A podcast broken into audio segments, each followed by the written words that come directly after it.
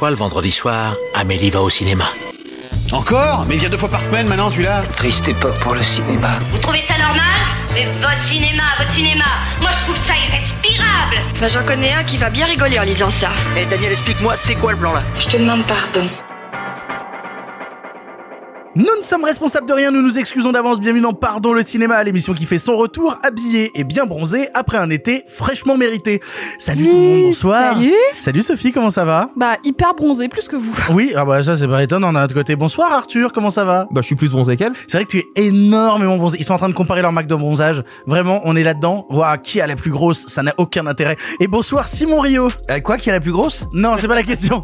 On parlait de bronzage Simon Rio. Ah, autant pour moi. Eh bien, moi, je reviens de vacances. J'ai donc envie de partir en vacances à nouveau. Je comprends. Dans cette émission, gros programme de rentrée. On vous parle d'un double programme Idris Elba avec 3000 ans à t'attendre de George Miller et Beast. Il y aura aussi le choc canois Leila et ses frères, l'horrifique balle de l'enfer et un retour sur Nope sorti au début du mois d'août mais qui méritait bien qu'on en reparle tous ensemble. Et après tout ça, nous partirons vers le passé afin d'aborder en partenariat avec Filmo le merveilleux Funny People de Judd Apatow. Ah, et en dernière partie d'émission après le film du passé, nous inaugurerons une nouvelle rubrique dans l'émission où on vous parle d'autre chose que de cinéma, mais ça ce sera pour après d'abord, il est l'heure des actus. La vache, encore ces stupides actualités. Je déteste les actualités. Au cinéma, c'est comme ça et pas autrement.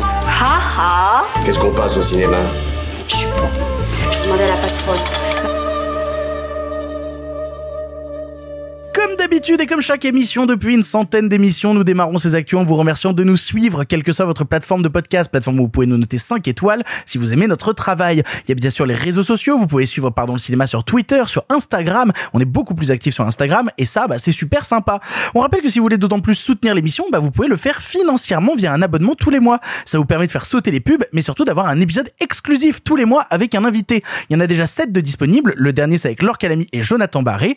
Et le prochain, eh ben, ce sera mardi prochain. Oui, parce que mardi prochain euh, sortira l'épisode qu'on vous avait teasé bah, dans notre épisode juste avant de partir euh, en vacances, qui va être en gros, bah, on n'a pas eu d'invité en août, une grosse FAQ. Voilà, on aime bien les FAQ. Vous vous êtes toujours posé des questions sur comment fonctionne l'émission, comment fonctionnent les gens qui sont à l'intérieur. Sont-ce des êtres humains, sont-ce des robots, sont-ils tous drogués, sont-ils tous habillés? Eh bien, vous pouvez poser votre question à pardon la FAQ gmail.com. Oui, il y a une adresse mail qui existe. Pardon la FAQ gmail.com.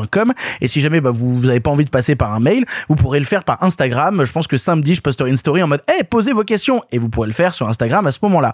On va l'enregistrer dimanche, c'est pour ça que je vous dis. Bref, allez-y, pardon la FAQ, on l'enregistre bientôt et ce sera pour nos abonnés. Le lien est en description pour vous abonner.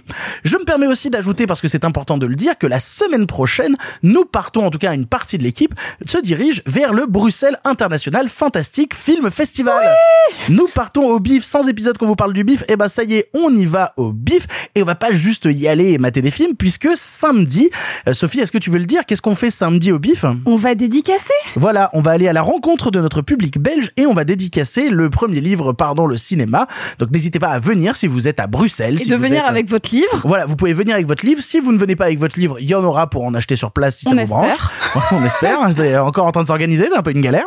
Bref, en tout cas, on sera au bif avec une partie de l'équipe. Tout n'a pas été encore validé de qui qui qui qui vient. En tout cas, il y aura des gens qui ont écrit dans le bouquin et ça, c'est déjà sympa. Venez au bif, venez voir des films fantastiques. Nous, on vient en voir et en plus, on vient vous voir, signer des livres et ça, c'est plutôt top. Et moi, j'y serai toute la semaine, enfin tous les, les 13 jours, parce que je suis jurée au bif. Oui, tu es juré. Ça, c'est incroyable. Et je remettrai le Emerging Raven, donc pour le meilleur premier ou deuxième film. Donc notamment, j'ai le Visiteur du futur dans ma compétition. Oh là là là là là Voilà, là là là. pression Pour l'actualité, laissons place au courrier des lecteurs. Chaque semaine, on vous demande sur notre compte Instagram, pardon le cinéma, de nous poser vos questions, vos interrogations sur Alors les voici, les voilà, trois questions du public que j'ai retenues aujourd'hui. Première question, en tout cas double question, qui nous vient de MaxMat12 et Gatson de Moon, qui nous demande qu'est-ce qu'on pense de la ressortie de Spider-Man No Way Home et qu'est-ce qu'on pense de la ressortie d'Avatar? Oui, parce que tout ça va arriver pendant le mois de septembre. Spider-Man No Way Home ressort en salle avec une version euh, plus longue, avec plus de blagues. Je crois que ça s'appelle la More Edition. Voilà, j'ai un peu envie de mourir à l'annonce de, ce titre. Et en plus de ça, bah, James Cameron a annoncé qu'il ressortait Avatar dans les salles de cinéma. Qu'est-ce qu'on en pense de ce genre de ressortie de films plutôt récents Parce que des ressorties de films de patrimoine, ça arrive tout le temps. Avatar, techniquement, est un film de patrimoine. Mais qu'est-ce qu'on en pense de ces ressorties? Pourquoi est-ce qu'on fait ça? Qu'est-ce que c'est? Alors attends, more fun comme euh, plus de fun en anglais? Oui, c'est ça, Plus d'amusement? Plus Ah d'amusement. bah attends, c'est une excellente nouvelle parce que comme c'est un film qui en est totalement dénué, s'il ressort avec plus de fun, c'est génial, quelle bonne idée. Mais alors, tu sais que dans- pour rajouter du fun, ce qu'ils ont fait, c'est qu'ils ont rajouté une scène coupée qui avait leaké sur Twitter, qui était la scène où ils sont tous dans l'ascenseur, tous les méchants. Ouais, Ouais. et il se passe rien, juste ils sont ensemble dans un C'est ascenseur. tellement drôle, des méchants dans un ascenseur. T'imagines, c'est incroyable. Waouh. Non, ce qui- est euh, intéressant euh, éventuellement, c'est que euh, bah là, tu, tu l'as signalé euh, au début, on n'est pas dans le cadre d'un film de patrimoine. C'est pas un film qui a 10 ans, c'est même pas un film qui a 5 ans, c'est un film qui a quelques mois. Euh, pourquoi est-ce qu'il ressort? Bah déjà, euh, premièrement, c'est l'occasion de faire des bifetons en plus. Je dis bien ni mal, hein, tous les films, si tous les films pouvaient le faire, ils le feraient. Oui. Mais il y a, il y a cette donnée-là. C'est d'autant plus euh, important pour eux de le faire que Avatar va aussi ressortir. Et s'ils pouvaient essayer de le garder en tête, bah tu vois, dans les charts, dans les plus grands succès, machin, je pense que Marvel serait ravi. Il faut aussi également voir que depuis maintenant quelques années, les films et souvent les blockbusters, pas uniquement les, les Disney, mais c'est Disney qui est le plus en pointe de par son volume de production euh, dans ce domaine-là. Oui, parce que c'est une double ressortie Disney, techniquement. Oui et non, parce que Spider-Man c'est Sony. C'est Sony qui gère le droit de distribution. D'accord. Non, mais ce qu'il faut bien voir, c'est que euh, déjà entre le jour où est sorti No Way Home dans les salles et quelques jours, semaines après, c'était déjà plus le même film. C'est-à-dire qu'il y avait des effets spéciaux qui avaient été retapés. Enfin, le film avait été, si j'ose dire, mis à jour. T'avais quasiment eu, tu vois, un patch correctif pour que ce soit un peu moins infect visuellement. Donc, il est aussi intéressant de voir qu'en réalité, maintenant, on est face à des blockbusters, des films qui évoluent dans le temps, pas comme euh, faisait un George Lucas ou comme a pu le faire ponctuellement un Spielberg. Enfin, comme ont pu le faire des auteurs en disant, regardez, j'ai retouché, j'ai retravaillé mon film, il est plus fidèle à ma vision. C'est littéralement une espèce de version définitive, ce qui est assez nouveau, assez étonnant. À mon sens, relativement déplaisant, mais, mais c'est un phénomène euh, dont il, il sera assez curieux de voir s'il s'installe. Oui, mais pour le coup, quand on parle de Spider-Man No Way Home, on a tendance à critiquer cette tendance, à dire ah vous voulez capitaliser sur du pognon avec votre film de merde. Euh, moi, je suis content de me dire que je vais peut-être revoir Avatar en salle, tu vois. Par exemple, en fait, en, en comparaison, j'ai l'impression qu'il y a une sorte de deux poids deux mesures qu'on fait entre un film qu'on n'aime pas beaucoup et un film qu'on aime beaucoup. Oui, mais surtout ça, pardon, c'est juste que ça n'a pas le même sens industriel. C'est un film de patrimoine et continuer l'exploitation d'un film dont en réalité l'exploitation n'est pas terminée. Hein. Bah, en plus, c'est parce que ça fait quand même longtemps qu'il est sorti et le 2 arrive. Et en plus, il y a eu cette montée de pression en- sur, sur l'attente d'Avatar 2, d'Avatar, d'Avatar 3, d'Avatar 4, c'est hyper dur à dire. Et donc, c'est c'est presque normal de le ressortir comme une piqûre de rappel. On peut le voir comme vous l'attendiez, peut-être que vous l'avez un peu oublié, redécouvrez-le dans de bonnes conditions, à savoir au cinéma. Et d'autant plus des bonnes conditions qu'ils l'ont remasterisé en 4K. Euh, HFR HDR, aussi, ouais. Et euh, alors qu'à côté de ça, la ressortie de Spider-Man n'est uniquement justifiée par l'ajout de scènes. Scènes qui étaient sans doute déjà dans les bonus du Blu-ray dans les 20, 20 minutes de scènes coupées. Euh, oui, en fait, elles, elles sont sur, il y a une bonne partie sont sur le Blu-ray. en fait, effectivement, il y a, y a un truc de pure capitalisation où effectivement Disney veut que Avatar soit le numéro un au box-office et essaye de chatouiller euh, Endgame. Il y a un peu ce délire-là. Euh, Avatar a été pendant de longues années le film Mais qui a fait il, le il est plus d'entrées redevenu, monde. il est redevenu après Endgame, non? Euh, il- parce qu'il est ressorti en Chine, Ouais, je ça. Et du coup, il est repassé Mais- devant Endgame. Mais sauf qu'Endgame est repassé devant un moment. Et c'est toujours ce jeu-là. Bon. Après, effectivement, c'est pas du tout la même vision, c'est pas du tout la même envie de ces deux sorties-là. Il y a quelque chose qui est authentiquement intéressant avec Avatar, c'est que Cameron est très connu pour travailler, pour retravailler énormément quand il y a comme ça des ressorties, des remasterisations, enfin vraiment pour les bosser euh, euh, au cœur du truc. Donc on peut être un petit peu curieux de voir comment est-ce que justement euh, et la 4K et euh, oui c'est le HFR, HDR, j'ai un doute, Oui. HFR euh, vont transformer le film, à quel point ça a été bien intégré. Je rappelle à ceux qui euh, douteraient de l'intérêt de la chose, par exemple, qu'il y a eu quand même une énorme claque il y a quelques années, c'était Titanic en 3D, où on avait tout d'un coup le sentiment, alors qu'il s'agissait- d'une conversion, mais une conversion euh, réalisée avec une certaine maestria, eh bien cette conversion 3D de Titanic te donnait le sentiment que le film avait été filmé comme ça originellement, qu'il avait été pensé et conçu pour la 3D. Donc moi je suis quand même très curieux de voir, bah, est-ce que ce sera encore tout à fait le même avatar? Qu'est-ce qu'il va devenir euh, une fois retapé comme ça? Et d'ailleurs, en parlant de ça, sachez qu'en février prochain, ils vont ressortir Titanic en 3D 4K. voilà, dans la même continuité de ce qu'on vient de Oh, raconter. quoi. James Cameron, il veut pas juste nous fournir un Blu-ray d'Abyss déjà pour commencer, ce serait pas mal. Non, parce que ça c'est quand même le running gag depuis des années. On attend toujours que Abyss euh, existe en 1080p. S'il te plaît, James Cameron, mine ton cul. Comme il Euh, nous écoute, il nous entendra. Oui, c'est vrai, c'est un grand passionné de l'émission. Euh, on a une nouvelle question de Alexandra 9191 qui nous demande un mot sur la filmo de Wolfgang euh, Petersen, réalisateur qui est disparu le 12 août dernier et qui notamment nous demande notre avis sur le bateau. Alors on a fait toute une émission à une époque qui avait parlé du bateau. On vous laisse vous rediriger vers l'épisode qui en parlait. On avait dit à quel point bah, c'était un film formidable. Si on doit parler, oui, du coup, du réalisateur Wolfgang Petersen qui nous a le euh, quitté le 12 août à l'âge de 81 ans. Moi, c'est marrant quand je parle de lui, c'est un réalisateur que j'ai plutôt découvert à l'adolescence sur certains trucs, notamment bah, c'est quand même le réalisateur de l'histoire sans fin.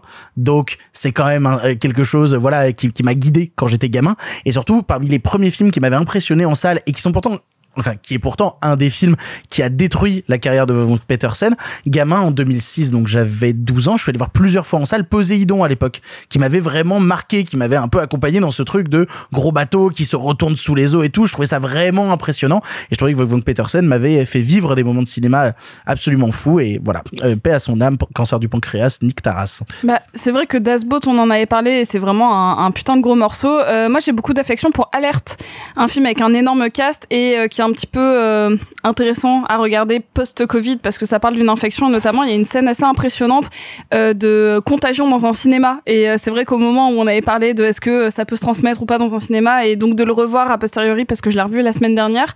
Bah, mais le film est cool, énorme cast, Dustin Hoffman, Morgan Freeman, il y a pas mal de gens, il y a Kevin Spacey dedans. Moi aussi, ça, ça fait partie des films qui m'ont marqué à l'adolescence et de découvrir Das Boat, je pense qu'il n'y a pas d'âge. Donc si vous voulez euh, vous servir un petit peu de cette euh, triste nouvelle pour dire tiens, ce réalisateur, il est parti, mais je le connaissais pas, foncez sur Das Boat, quoi. Et personne va parler des muscles saillants de Brad Pitt dans 3. Je veux dire, on passe à côté du sujet. j'ai vu, moi. et alors, ils t'ont plu ces muscles saillants? Bah bien sûr, mais tu vois, de vous écouter, moi surtout, ça me donne envie de, de me plonger un peu dedans. De la même manière, je m'étais noté il y a quelques années, il fallait que je voie Air Force One. Je l'avais pas vu. Mais je pense, après, c'est, moi, mes, mes connaissances là-dessus sont assez limitées. C'est très intéressant et assez touchant de voir comme la carrière de Wolfgang Peterson aura embrassé plusieurs pans, plusieurs époques, plusieurs mouvements euh, du divertissement, du cinéma populaire. On a évoqué l'histoire sans fin. Alors moi j'ai un trauma sur l'histoire sans fin parce qu'un chien volant qui s'appelle Fulgore, pour moi bah, ça s'appelle euh, l'Allemagne, quoi. C'est terrible. La, Mais la scène du cheval, la scène où le cheval il est bloqué. je dans le parrain. Mais euh, non non non.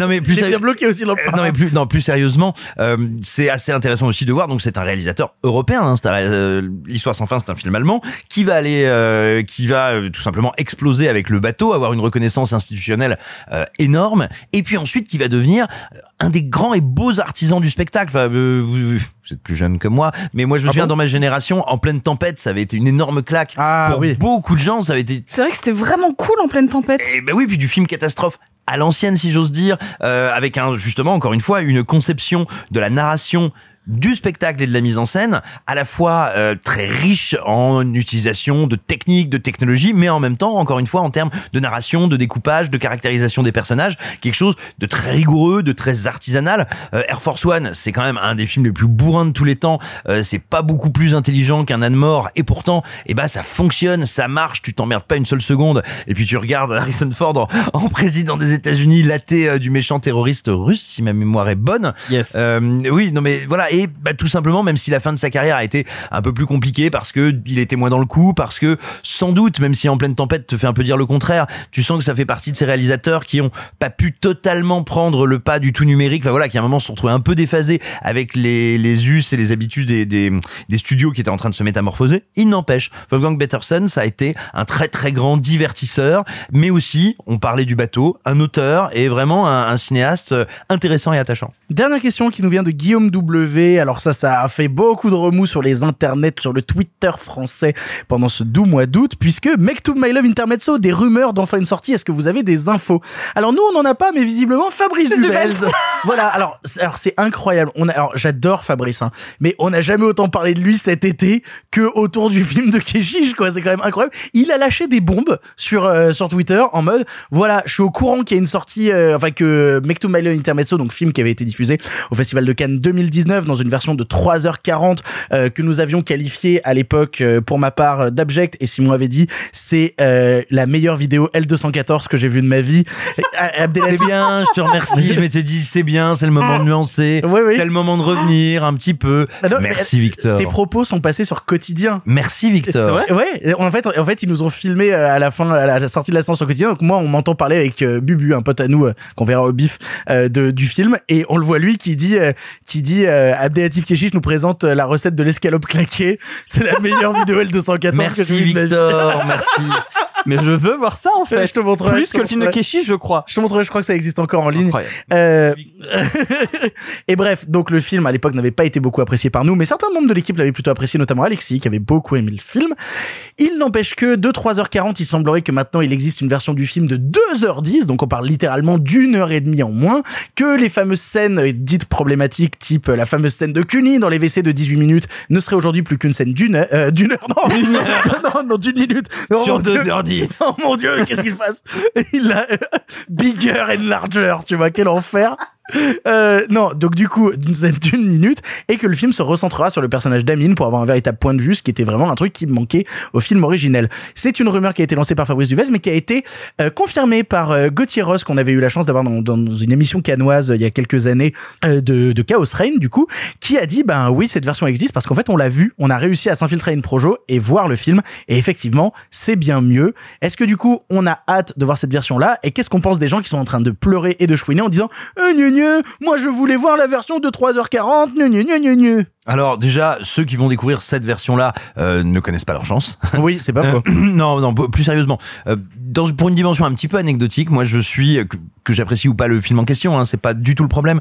Euh, je suis toujours très intéressé, touché par bah, ces histoires de films. Quand une œuvre se balade, n'arrive pas à être montrée, euh, finalement trouve une autre voie pour parvenir jusqu'au public, ça fait aussi partie de ces petits récits, de ces légendes qui euh, fondent, nourrissent notre rapport euh, au cinéma en général. Donc voilà, tout ça me plaît, m'amuse, m'intéresse. Et puis, et puis, bah, moi je suis authentiquement curieux de voir quelle sera cette nouvelle version du film parce qu'effectivement ce qui nous avait été montré à Cannes encore une fois qu'on l'apprécie ou non était de toute évidence une copie de travail et certainement pas une œuvre définitive donc moi je suis absolument désireux de voir ce qu'il en est maintenant, tu vois. Une fois que t'as, euh, que tu repasses sur ton brouillon, que tu repasses sur ce que tu es en train de travailler, qu'est-ce que tu en extrais? Quelle est la substantifique moelle du film? Donc ouais, moi je suis très très curieux. Enfin, après, passer de, excuse-moi, mais passer de 3h40 à 2h10, c'est pas juste travailler un brouillon. S'il a présenté cette version-là, c'est que c'était une version qu'il pensait lui quand même tenir un minimum la route. Euh, si si si parce que même à la conférence de presse à l'époque il disait que le film était pas assez long et qu'il voulait rajouter des choses à la base le processus était censé passé être dans l'autre sens à la conférence de presse à quelque chose l'époque quelque part, hein. oui à l'époque de la conférence de presse il dit qu'il faut en faire plus que 3h40 c'est pas assez pour ce film là et j'en parlais beaucoup avec euh, avec Marc Moquin euh, qui euh, qui me disait que autour du film que lui il avait vraiment hâte de voir un jour la version de 3h40 parce que qu'on le veuille ou non aujourd'hui elle faisait partie de l'histoire du film. Mais c'est ce que j'entends par là, C'est ce que je voulais dire tout à l'heure, c'est que on l'aime, on l'aime pas, enfin on, on trouve ça intéressant, pertinent ou pas, euh, bref. Au-delà de ça, effectivement, c'est un morceau d'histoire du cinéma et d'un peu de légende d'histoire du cinéma et ça c'est super stimulant. vous qui ne l'avez pas vu le film vous avez hâte de voir la version de moi 2h10 j'ai pas vu le premier et en fait, ça vachement m'intéresse. bien Kanto Uno Je crois que je préfère, quitte à voir des films maudits, je préfère voir Bad Girl, tu vois. Avant d'attaquer les films du présent, comme chaque semaine, c'est l'heure de l'édito de la semaine, l'édito carte blanche, appelez ça comme vous voulez. Chaque semaine, un chroniqueur a la possibilité de parler du sujet qui l'intéresse sans restriction, son envie du moment, le truc qui lui tient à cœur. Cela peut avoir un lien avec l'actualité ou non, qu'importe, tant que le chroniqueur peut s'exprimer librement sur ce qu'il ou elle désire. Et cette semaine, l'édito sera tenu par moi-même. C'est l'heure de la carte blanche euh, de moi. Ça fait pas vrai con comme t'es, te demande ton avis Donnez-moi carte blanche et votre appui. Ah, tu me demandes mon avis maintenant? Mais tu causes français, ma salope. Je ne le cause pas, je le parle. Mais vous m'aviez donné carte blanche. C'est ma raison de plus pour faire attention. Je suis désolé, mais cette semaine, je vais encore devoir vous parler de DVD, de Blu-ray et autres VHS, bref, de format physique. Loin de moi l'idée de paraphraser un ancien édito de mon collègue Arthur, mais l'envie d'aborder dès la rentrée ce sujet maintes fois débattu dans l'émission vient de plusieurs événements qui se sont déroulés au mois d'août. Tout d'abord, il y a eu la fusion entre Discovery et HBO Max qui a entraîné la suppression de nombreux films originaux de la plateforme sans aucun moyen de pouvoir les retrouver à nouveau dans une offre légale. Ensuite, il y a un billet écrit sur un blog de Mediapart par la porte-parole du parti pirate, Florie Marie, qui abordait entre autres sa profonde détestation du format physique qu'elle considère comme un média décédé. Et enfin, sur un plan plus personnel, il y a eu une discussion avec mon épouse qui, bien qu'elle me répète sans cesse que notre appartement manque de place, n'a pas pu m'empêcher d'acquérir une nouvelle fois des Blu-ray entreposés sur une étagère qui dégueule à ne plus savoir quoi en faire. Je ne vous ferai pas l'affront de répondre au premier événement, car cela a été répété de nombreuses fois ici. Non, les plateformes de VOD et de SVOD ne sont pas vos amis, et s'ils décident de manière unilatérale de supprimer une œuvre afin de faire de la place sur des serveurs ou tout simplement pour une question de droit, ils le feront sans même se soucier si oui ou non le consommateur désirait à nouveau le visionner.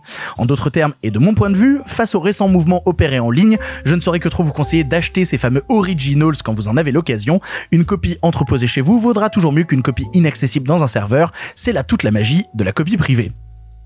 Mais cette fameuse copie privée, elle embête l'instigatrice de notre deuxième événement, Florie Marie donc, porte-parole du Parti Pirate. Et attention, loin de moi l'idée encore une fois d'attaquer la personne, et je me place en opposition totale à toute forme d'harcèlement, quel qu'il soit. Ici, il est plutôt question de se rendre sur le terrain des arguments, tant son plaidoyer sur la mort du format physique m'a au mieux agacé, au pire décontenancé, tant il contenait en son sein un lot d'ineptie que même le moins connaisseur d'entre nous n'oserait débiter. Alors sur quoi répondre? Tout d'abord, l'autrice fait remarquer que le format physique et que les ventes sont en chute libre. Et c'est factuellement le cas. Comme elle l'indique dans un monde toujours plus numérisé, certains se mettent à délaisser une forme de possession de l'œuvre quand il coûte moins cher d'avoir un abonnement, bien que nous ne soyons à aucun moment en contrôle des œuvres dont nous disposons. C'est une évolution certes à constater, mais qui ne fait aucunement du bien à une économie cinématographique déjà fragilisée. Récemment, Matt Damon expliquait en interview les évolutions de l'industrie hollywoodienne et pourquoi au cours des 20 dernières années, les productions qui prennent des risques ont laissé place aux suites, reboots, préquels et autres sagas tout à fait dispensables. C'est parce que lorsqu'un film risquait passer par la salle avant et s'y planter, il pouvait toujours se rembourser avec les achats physiques. On pouvait se permettre de prendre des risques. Aujourd'hui, quand un film se plante, il se plante. Et c'est pas un achat sur une plateforme qui le sauvera, au mieux le laissera au fond d'un catalogue poussiéreux avant qu'il ne tombe dans l'oubli. La disparition du format physique entraîne avec elle la disparition des prises de risques des films du milieu. Et ce n'est pas pour vous faire culpabiliser que je dis ça, seulement pour rappeler une partie des faits. Ensuite, l'autrice explique que posséder une copie du film n'a rien à voir avec l'apport culturel d'une œuvre, que l'on obtient le même apport avec une copie piratée. Ce qui peut s'entendre, mais elle ajoute qu'acheter une copie privée ne sert qu'à enrichir des ayants droit et pas les artistes. Et là, nous touchons en grande partie à une contre-vérité. Car c'est oublier que les ayants droit sont aussi les artistes, et que eux aussi ont besoin de payer un loyer. Mais bon, je suis pas là pour vous faire pleurer dans les chaumières. En achetant une œuvre, en participant à son expansion, vous envoyez un signal à l'industrie d'une envie de voir d'autres œuvres du même genre.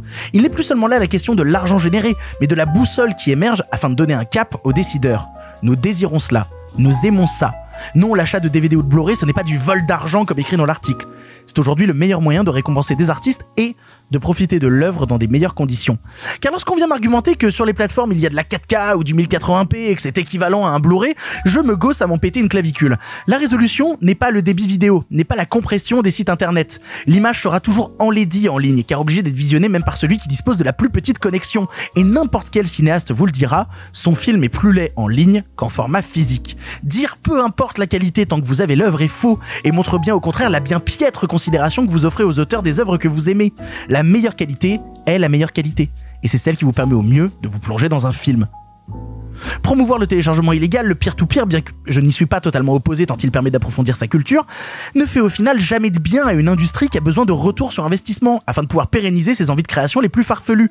Et c'est bien là toute la beauté du système vertueux du cinéma français. Et attention, ne me parlez pas de licence globale pour le cinéma comme si c'était la solution miracle, c'est cette même licence globale qui a tué une partie du marché de la musique, a précarisé à l'extrême ses créateurs, pendant que des géants du streaming venaient s'engraisser sur leur dos, c'est l'inverse même du système vertueux actuel, et vouloir ça pour le cinéma, c'est comme dire tiens, cette solution a déjà fait du mal à gauche, mais promis, elle fera pas du mal à droite. C'est au mieux utopiste, au pire complètement idiot. Vient ensuite un lot d'arguments déjà abordés en édito, comme quoi bah c'est pas le piratage qui tue le cinéma français, mais le cinéma français qui tue le cinéma français. Nouvelle formule complètement déconnectée des réalités. Toujours ça accompagné des fameux exemples du CNC, de financement injuste, de chronologie des médias, de prix du cinéma, bref, d'autres sujets déjà abordés. Je vous laisse vous rediriger vers des éditos précédents. J'aimerais pour conclure cet édito déjà bien trop long aborder un dernier point, cité régulièrement et notamment dans cet article, qui est le fétichisme que représente le format physique. Comme quoi tout cela ne serait qu'un petit plaisir égoïste du système consumériste. Bon, je pourrais réciter ce que je vous ai dit avant, redire que bah, la qualité est meilleure, comme posséder l'œuvre permet de se détacher des décisions de plateforme, ou encore que même dire qu'un Blu-ray possède bien souvent des contenus supplémentaires qui permettent d'approfondir le film 99% du temps indisponible sur Internet. Alors disons qu'on oublie tout ça. Même si c'est la réalité, on va dire qu'on oublie tout ça. Le format physique ne serait qu'un format fétichiste. Et alors? Et dit fétichiser la chose à laquelle on porte une valeur, une admiration excessive. Mais dans des temps aussi troublés pour le cinéma, où certaines œuvres se crachent en salle, où certains distributeurs souffrent de ne pas pouvoir suivre des auteurs, où la profession se précarise pour nombre d'entre eux, n'est-ce pas parfaitement le moment de porter une admiration excessive au cinéma? Je le revendique cet amour excessif et même j'en suis fier car c'est à travers cela que j'ai le sentiment de jouer un rôle dans le cinéma futur et de rendre hommage au cinéma passé qui m'a tant bercé. Je le revendique cet amour excessif car le milieu en a besoin et nous avons tous un rôle à jouer dans les décisions à venir plutôt que de rester passif face à une plateforme. Je revendique cet amour excessif car nier que le cinéma ce sont des gens qui payent pour être divertis, c'est nier l'économie entière d'un système qui n'a au final qu'un seul but, créer de l'art et faire rêver son public.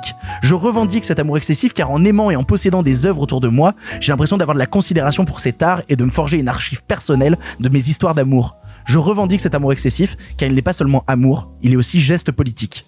Pardon ma chérie, je sais que les étagères débordent, mais je vais devoir replonger et acheter des Blu-ray, car j'aime le cinéma, et en faisant cela, j'ai le sentiment de lui rendre un petit peu ce que lui m'a donné.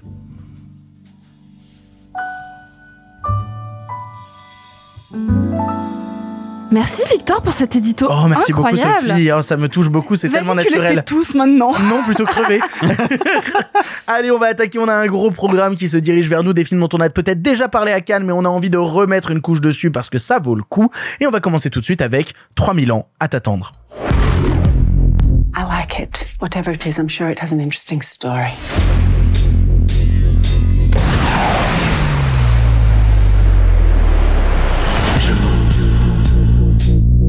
So, what will you wish for? What is your heart's desire? I do have a question. What does one do with three wishes? You'll see. «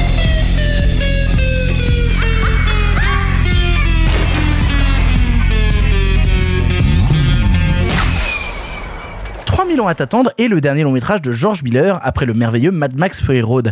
Avec au casting Tilda Swinton et Idris Elba, on y suit Alitea qui à la rencontre d'un génie de la lampe qui lui propose trois vœux va se poser des questions sur ce système de récompense bien trop simple. Ce genre d'histoire de souhait tourne souvent au drame, elle tient à en savoir plus et connaître le passé du fameux génie.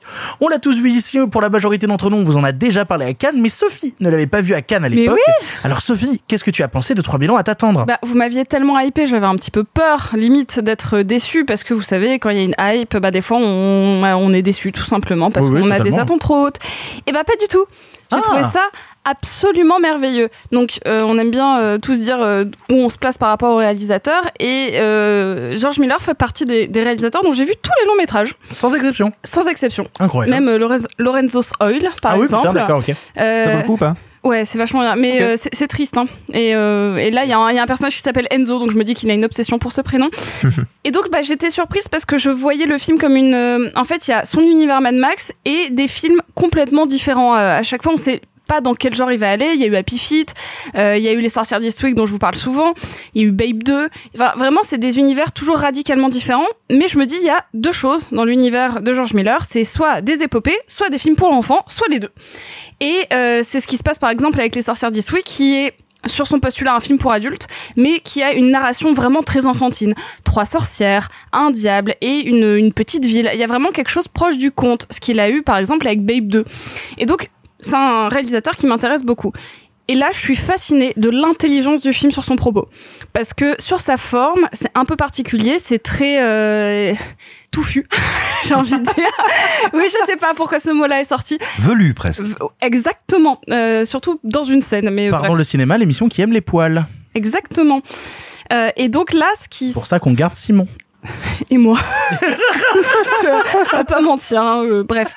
Euh, et, et donc euh, là, je suis, fascinée déjà de l'intention d'avoir une narration aussi complexe sur un film qui parle de narration. Donc Tilda Swinton, qui est mon actrice préférée, donc est narratologue, est fascinée par la construction de la mythologie, des mythes et la manière de les raconter. Donc que ce soit par l'oralité ou par écrit.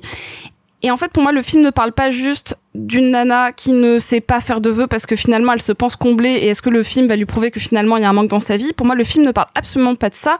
Il parle d'une véritable histoire d'amour entre l'auteur et son personnage et le dialogue qu'on va faire au moment de la création. Quand je suis sortie du film, j'ai pas arrêté de penser à Flaubert. Donc, qui, à un moment, dans Madame Ah, moi Bovary- aussi, j'aime bien le footcast. Oh, j'étais sûre que t'allais la faire. Tellement- effort, j'ai pas osé. C'est Tellement- tellement facile. Tellement facile. En fait, dans Madame Bovary, il y a un moment où Flaubert va condamner, enfin va, dire qu'il n'est plus responsable du sort de son personnage parce qu'elle a pris vie entre guillemets. Elle a une existence propre et sa narrative est déjà écrite qu'il le veuille ou non. Et en fait, ça m'a rappelé ça, c'est que les deux personnages vont se, ra- se raconter des histoires, mais en même temps, on voit vraiment un auteur qui est en train d'écrire un personnage qui lui raconte lui-même une histoire. Et on rentre dans une espèce de spirale qui est vraiment une ode à l'écriture, à la créativité. Et, euh, et moi, je trouve ça mais fantastique.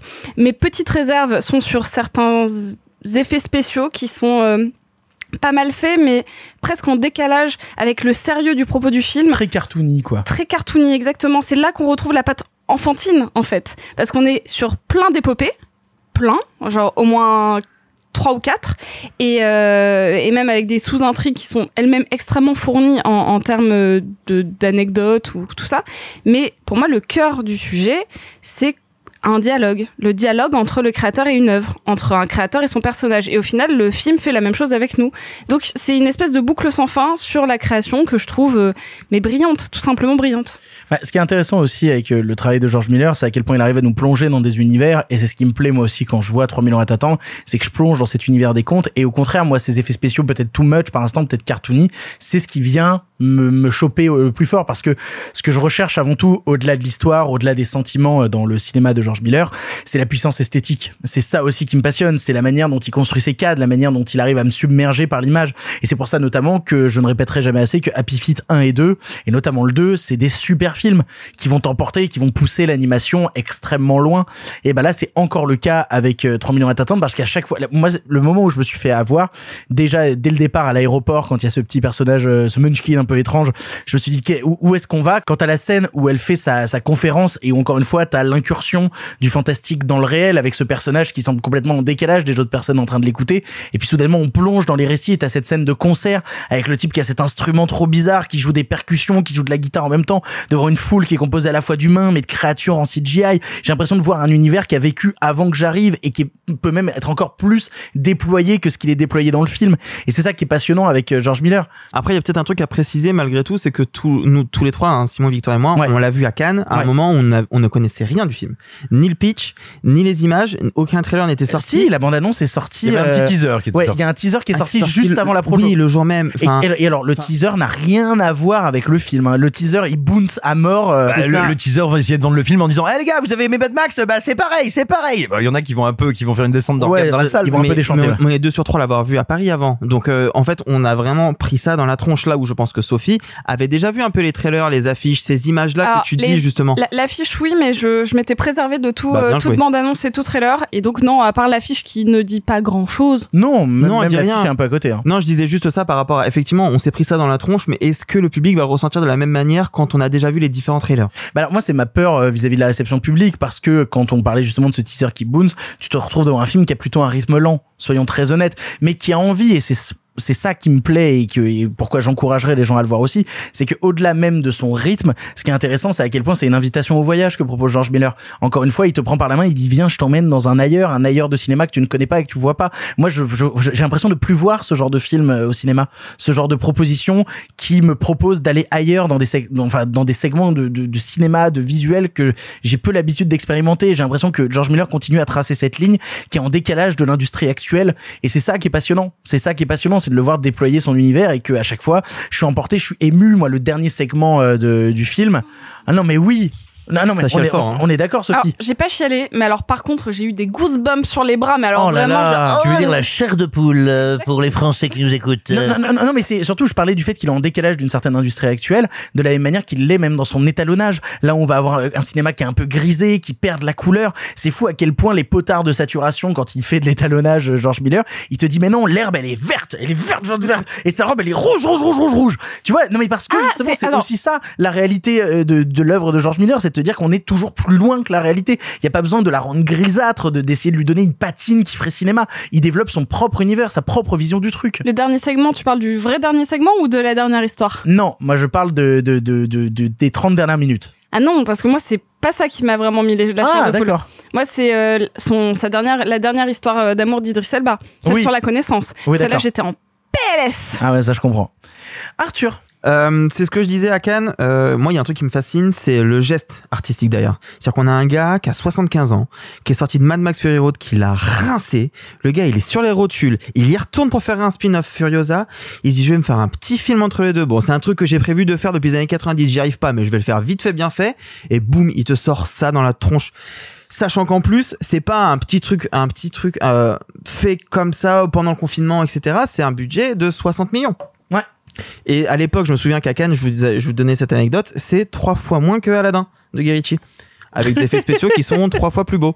C'est dur, mais c'est vrai. Non, euh, par contre, il y, a un- il y a un truc à dire, et ça va être le même constat pour Leila et ses frères, c'est que les films qu'on voit à Cannes, c'était maintenant il y a trois mois, s'effacent petit à petit dans nos têtes. Et j'en Ça suis. dépend lesquels, mais. Eh ben oui, par exemple euh, Asbestas que j'ai revu il y a quelques jours, je, je- en quelques jours en salle, je l'avais encore mais parfaitement de A à Z en tête. Ouais, moi j'ai ça avec la femme de Tchaïkovski. J'arrive pas à oublier euh, le film. J'ai totalement oublié. Ah putain, vraiment, bah, je... c'est celui qui me reste le plus ancré. Celui qui s'est un peu effacé, je suis un, peu triste, c'est Armageddon Time, que je trouve toujours aussi sublime, hein, mais euh, ouais, c'est la femme de Tchaïkovski, lui, il est resté ancré, ancré, ancré. Ouais, je comprends. En fait, c'est c'est là l'intérêt de revoir les films. Malheureusement, cette semaine, j'ai pas eu le temps de revoir 3000 ans à t'attendre. Du coup, ce que j'ai fait, par contre, c'est que j'ai vu les autres de George Miller qui me manquaient. Ah, drôle Donc j'ai vu les sorcières d'Eastwick et j'ai vu euh, Happy Feet. C'est trop bien les sorcières C'est d'Eastwick. super, c'est super. Et Happy Feet, c'est super. Mais oui, grave. Et en fait, effectivement, il y a moi qui, quand j'ai découvert 3000 ans à t'attendre, je me suis dit c'est incroyable la volonté qu'il a de pouvoir raconter des histoires, raconter des univers, des mythologies, des, des choses qui dépassent euh, la simple euh, histoire entre un père et un fils, entre euh, une personne et une autre, une histoire d'amour, de toujours faire plus grand. Et en fait, quand j'ai regardé tous les films de sa, fi- enfin les films qui me manquaient, je me suis dit c'est ça en fait sa patte. C'est toujours ça en fait de vouloir raconter au-dessus. Bah, t'as l'impression qu'aujourd'hui c'est même pas pitchable normalement ces films. On, on arrive dans une époque où majoritairement c'est soit des univers déjà ancrés euh, et encore je, je pense à des trucs qui datent, hein, mais se lancer dans le Seigneur des Anneaux avec des, des mythologies euh, vraiment euh, très larges et très complexes.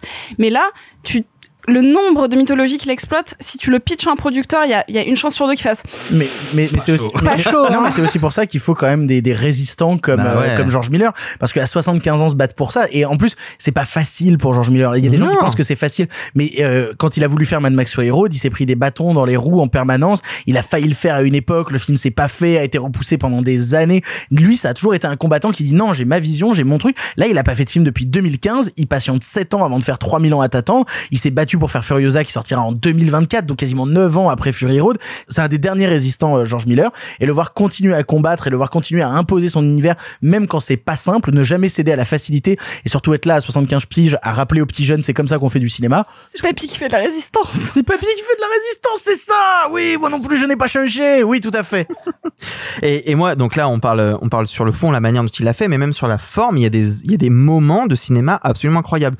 Je me souviens assez peu du film, mais j'ai des moments de transition hyper précis dans mon crâne. J'ai des moments de, de déplacement de caméra, d'arriver dans des, dans des lieux, dans, dans des décors où tu te demandes comment il peut faire ça et comment, à cet âge-là, alors qu'il fait du cinéma depuis 45 ans, quelque chose comme ça, Il a peut- encore cette jeunesse. on peut encore avoir cette jeunesse, cette envie de créer et en plus, Son premier film est de 79 et c'était Mad Max.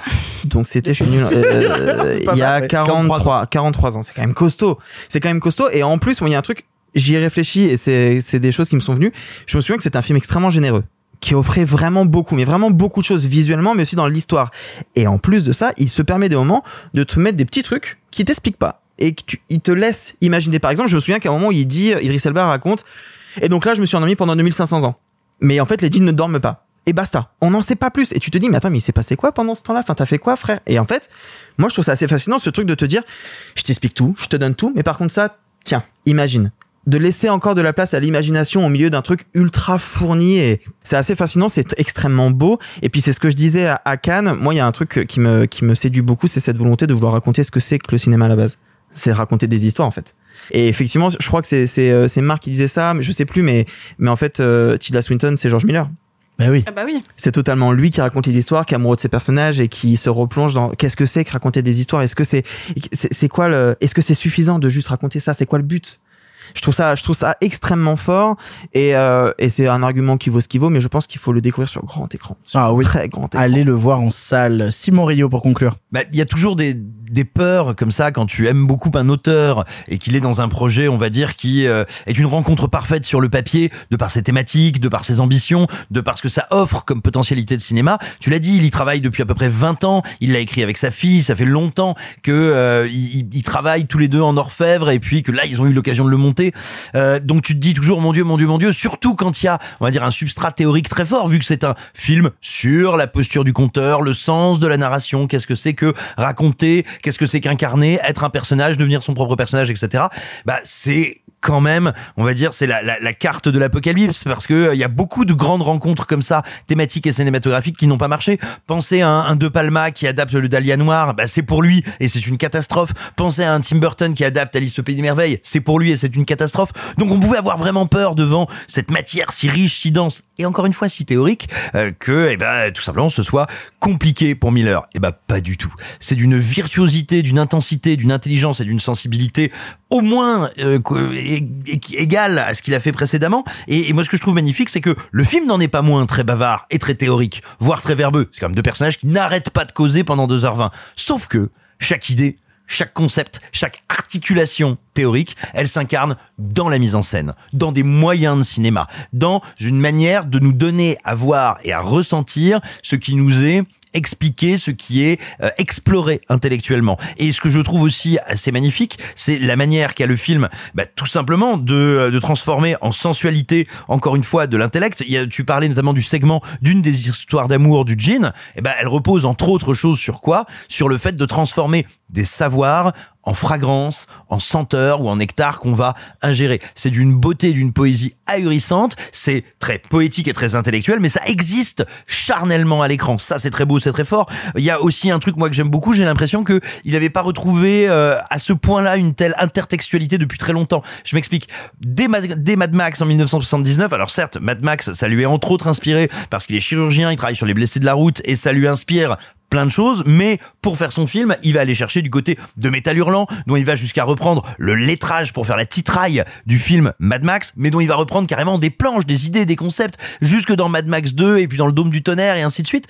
Et bah, écoutez, ça faisait très longtemps que je l'avais pas vu mélanger autant d'influences. Euh, quand il est euh, à la cour d'un certain roi mythologique, je vous laisserai découvrir, vous allez vous retrouver, vous êtes euh, entre euh, les affrontements des dieux de chez Gottlieb, mais aussi chez Jodorowsky, et vous avez des morceaux de Métal Hurlant, des espèces de personnages comme ça, et il arrive, parce qu'il a une foi inébranlable dans ce qu'il raconte, à toujours rendre tout ça cohérent. Donc moi, je trouve que c'est un geste qui est d'une pureté, d'une candeur dans le bon sens du terme absolument magnifique. Et enfin, et enfin, la suprême élégance de George Miller, c'est que c'est au sens littéral du terme, quelqu'un qui sait quand s'arrêter. C'est-à-dire que quand bien même on a deux personnages qui se parlent d'histoires, qu'ils se racontent, qui font écho à d'autres histoires, pendant quasiment l'intégralité du film, on n'a jamais un plan fixe, la caméra est toujours en mouvement, et dans ce dernier acte, qui va devenir une sorte eh bien, de pure histoire, de pure histoire d'amour, donc la narration des narrations. On va revenir à des techniques plus traditionnelles, plus anciennes du cinéma, notamment au fondu au noir, qui est très beau. On dirait que c'est fait avec une trucasse. C'est une vieille euh, machine qui permettait de faire, si ma mémoire est bonne, notamment des fondus au noir. Et tu retrouves vraiment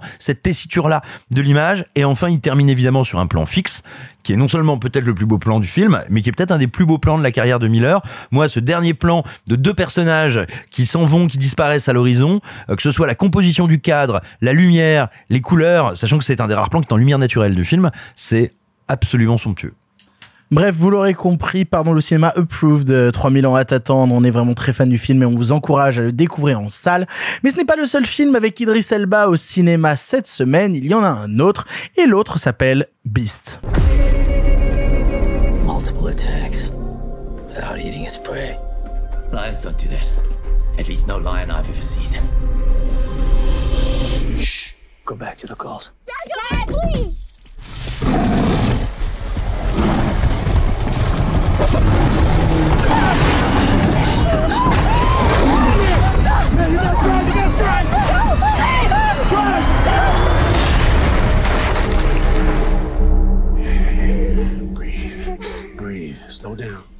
Beast, toujours avec Idris Elba, mais aussi Charles Copley, nous conte le récit du docteur Nate Daniel de retour en Afrique du Sud pour passer des vacances avec ses deux filles dans une réserve naturelle. Mais ce repos va rapidement se transformer en épreuve de survie quand un lion assoiffé de vengeance se met à dévorer tous les humains qui croisent sa route. On n'est pas beaucoup à l'avoir vu ici, il n'y a que Arthur et Simon, et du coup je laisse la parole à Arthur. Arthur, qu'est-ce que tu as pensé de Beast? J'ai une confession à vous faire. Il y a quelques semaines, j'ai déjeuné avec les équipes d'Universal. Et quand on a parlé des films à venir, de ceux où ils auraient besoin de Combini, ceux où Combini aurait besoin d'eux, etc., etc. Mais parce que tu Et travailles à Combini Est-ce que tu fais des déjeuners Waouh Quand est arrivé sur le tapis le sujet de Beast, on m'a répondu, franchement, te casse pas la tête, ça sert pas à grand chose d'aller le voir. C'est une série B, et à mon avis, ça fera pas beaucoup d'entrées. Je me dis, bon, eh, j'ai envie de voir le film, je ne sais pas. Et je reviens de vacances et je découvre que il y a des projections presse deux jours avant la sortie du film. Je me dis, oulala, là là, ça, c'est généralement très mauvais signe. Dans le sens où on ne le montre qu'à la fin, on le montre qu'avant la sortie, ça veut dire que ça laisse très peu de temps aux critiques pour faire des, justement des critiques. Et donc, généralement, c'est signe que c'est un mauvais film. Et là, et là apparaît sur Twitter un tweet de Simon Rio qui remet, qui remet de l'espoir en moi, car Simon a l'air d'apprécier le film. Donc j'y vais. Il y a trois jours littéralement en me disant enfin, Simon, il Waouh. apprécie des trucs des fois. euh, oui oui oui oui euh, ouais. Non, mais non, c'est bien, il est seul contre le monde, mais c'est passionnant. hein. Bon, on se souvient du, du Mais- Lachaud, quoi. Euh, C'est vrai que c'était le seul à défendre super-héros malgré lui. Oui, nous t'écoutons. euh, C'est une émission contre toi, Simon, depuis le C'est vrai début. que tu prends neuf depuis le début. Non, justement, il m'a redonné espoir. J'y allais vraiment, j'avais la flemme, je n'avais pas envie, j'y allais que parce que Victor m'a demandé de le voir pour l'émission, sinon je l'aurais skip très fort. Et j'y vais en me disant flemme, ça me fait suer, et j'ai pas boudé mon plaisir. J'ai pas boudé mon plaisir. Je vais laisser le plaisir. euh, euh, je vais laisser euh, Simon euh, raconter tout ce qu'il y a de bien parce que je suis pas aussi euh, enclin que lui à, à apprécier tout ce que j'ai vu devant moi parce que malgré tout, ça reste une série B. Ça reste vraiment une série B que j'aurais pu découvrir sur Amazon Prime sans trop de soucis. Ouais, mais ça fait du bien aussi de voir des séries B de temps en temps. Exactement. C'est un peu bébête. Et mais en fait, je crois que c'est ce que j'attendais du film. Il y a des choses qui fonctionnent pas. Il y a des choses qui fonctionnent pas. Déjà, euh, t'as pas d'exposition. Tu arrives et d'un seul coup, tu te retrouves dans un avion. Enfin, il y a des choses qui fonctionnent pas. Il y a des choses qui visuellement ne fonctionnent pas. Tout à l'heure, on va parler de Nope. Il y a un truc qui me fascinait dans, dans Nope pendant que j'ai vu le film, pa- parmi plein d'autres choses, hein, c'est la manière qu'a Jordan Peele de filmer la nuit. Et de filmer les peaux noires la nuit en éclairage qui semble en tout cas naturel et la, sensation que ça donne, ce, noir, ce bleu, c'est visuellement hyper intéressant. Beast commence par une scène de noir dans la nuit où on voit des personnages qui se baladent dans la dans la jungle, enfin ouais, et il y a la lumière sur eux, donc tu dis ah oui donc ils doivent être face à la lune, c'est normal, mais en fait il y a la lumière derrière eux et sur le côté, alors qu'ils sont au milieu de la jungle. Je te dis, mais qu'est-ce qui se passe? C'est la première scène. Donc déjà, je me dis, d'accord. Donc je pense que techniquement, il va y avoir des pets. Et effectivement, pendant un peu près de tout le film, il y a un peu des pétouilles ici, à- ici et là. Si, je vois Simon qui fait euh, des grosses narines. Euh... C'est- c'est- euh, oh, T'as fait ça J'ai fait la moue. non, c'est- un micro détail, mais c'est un détail qui prouve quelque chose, qui prouve qu'en fait, ça n'a pas été conçu comme un objet de cinéma volontairement agréable. Ça a été conçu comme du divertissement série B un peu bêta. Et c'est dommage. C'est dommage parce qu'il y a quelques bonnes idées, il y a quelques bo- euh, bonnes choses qui se passent. Euh, le budget du film, je crois, c'est 36 millions. Même si on accepte que Idris Elba en a pris une très grosse partie, j'ai la sensation que tout est allé dans les effets spéciaux parce que euh, c'est tourné en décor naturel. Euh, normalement, il y a assez peu de fond vert, mais j'imagine que doit y en avoir un petit peu, mais je sais pas. Par contre, visuellement, ça se tient. Visuellement, ça se tient. En tout cas, les effets spéciaux, quand la bête arrive, tu sens le poids du truc, tu sens le poids sous les pattes de- du, de- du lion qui va attaquer Idris Elba. Il y a des choses qui fonctionnent. Ils ont Par pas contre, tourné avec un vrai lion? Je pense pas qu'il y a un seul plan de vrai lion dans le film. Putain, c'est con parce bon, que. euh, tous les lions au loin. Euh, les- si, alors si en plus ils sont au loin, tu vas vraiment pas t'emmerder à mettre des vrais. hein. Mais non, mais si euh, la scène où t'as le, leur pote euh, qui est d'ailleurs le seul blanc du film euh, qui va aller faire un câlin au lion, je Bah, pense que certains c'est que un... c'est des faux. Charles Copley Ah ouais, tu penses? Bah si c'est des faux, c'est vraiment bien fait parce que ça pour le coup j'y ai cru. Non, non, parce que je voulais parler de films de survie face à un lion. Il y a le fameux euh, Roar. Roar. Ouais, voilà. ouais. Et qui, Bah, à on a l'époque, appris des bah, erreurs, justement, quoi. avait un vrai lion, quoi. Et ça a été un enfer Ah. de tournage. On a appris de nos erreurs. Euh, mais le problème, c'est que à côté des effets spéciaux, moi, il y a plein de choses que je ne comprends pas. Par exemple, pourquoi la caméra Idriss Elba. Alors déjà, ouais. Pardon, je suis désolé, hein, excusez-moi. Autant Euh, Idriss Elba chez Miller, il est brillant, autant ici, j'avoue qu'il n'y a pas beaucoup de charisme. Euh, et en plus, il y a ce truc de réalisation que je ne comprends pas, mais peut-être que, que Simon pourra me répondre. La caméra est en plan séquence tout le temps, mais c'est pas un plan séquence un peu élaboré, c'est pas un plan séquence qui sert à, à, à te faire sentir que tu es traqué toi aussi. Et... Non, c'est juste, il se dit bon. Qu'est-ce que je fais de ma caméra? Bah, je sais pas. On va pas faire que des plans statiques. Bon, bah, euh, euh, bah, suis-le. Ok? Il n'y a pas d'apport cinématographique par rapport à ça. Je trouve. Je me trompe peut-être, mais en fait, je regardais. Je me mais pourquoi ça Enfin, ça ne sert à rien. Ça n'apporte rien? J'ai pas été particulièrement ému. J'ai été un peu impressionné par ci par là, mais c'est une série B. C'est une série B. Donc, si vous avez envie de vous détendre un petit peu, de voir un, un gros nounours euh, tabasser euh, des tronches, pourquoi pas. Il y a un truc quand même que je voulais euh, signaler avant de, de laisser la parole à Simon, c'est que il y a eu deux films de monstres cet été. L'année du requin et celui-là. Deux films qui prouvent qu'en tout cas, on est... L'année du requin, c'est un film monstrueux, c'est pas pareil. Oh, oui, gratos. Mais euh, Bah non, c'est un mauvais film, c'est pas ma faute. Hein. oui, mais il a au moins cette qualité qu'a aussi Beast d'essayer de prouver que les animaux ne sont pas forcément les ennemis, ou en tout cas que la manière euh, dont ils deviennent monstrueux est de la faute des humains. Oui, C'est-à-dire enfin, que dans l'année du requin, on l'explique que c'est le réchauffement climatique qui les a, qui a amené le requin sur la baie d'Arcachon. Là, c'est parce qu'en fait, t'as des braconniers qui ont buté tout un clan sauf un, donc le lion est devenu vénère et est devenu une espèce de super lion. Oui, enfin, mais c'est pas parce que t'essayes que c'est suffisant. Mon neveu, il essaye de faire des colliers de nouilles, c'est quand même nul, tu vois. Mais Ah, c'était ton neveu, pardon. Ouais, voilà. mais t'as vu comme c'est moche? Ah ben moi je me disais c'est toi, mais Comme l'année du requin. Mais en fait, c'est pas le sujet. Là, je te parle de Beast. Oui, pardon, Donc, euh, en fait, moi, J'ai envie de me- j'ai envie de m'énerver Non, ce que je voulais juste dire par là, c'est que il y a en tout cas euh, quelque chose qui pourrait rebuter les gens, savoir oui encore un film qui va montrer les animaux comme monstrueux et, et dont la solution c'est de tuer les animaux. Bah non, l'année du requin, la solution c'est d'essayer de le remettre au large. Ici, la solution c'est juste de survivre.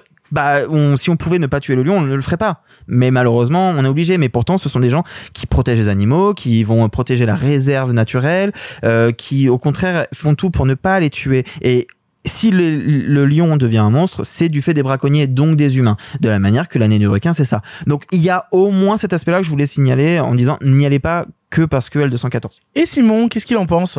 Ah, quel plaisir Beast, c'est un peu comme le barbecue. Ça sent fin de l'anecdote. Ça sent fort, c'est pas bon pour les poumons, c'est grillé, c'est a priori pas très diététique, mais qu'est-ce que t'es content?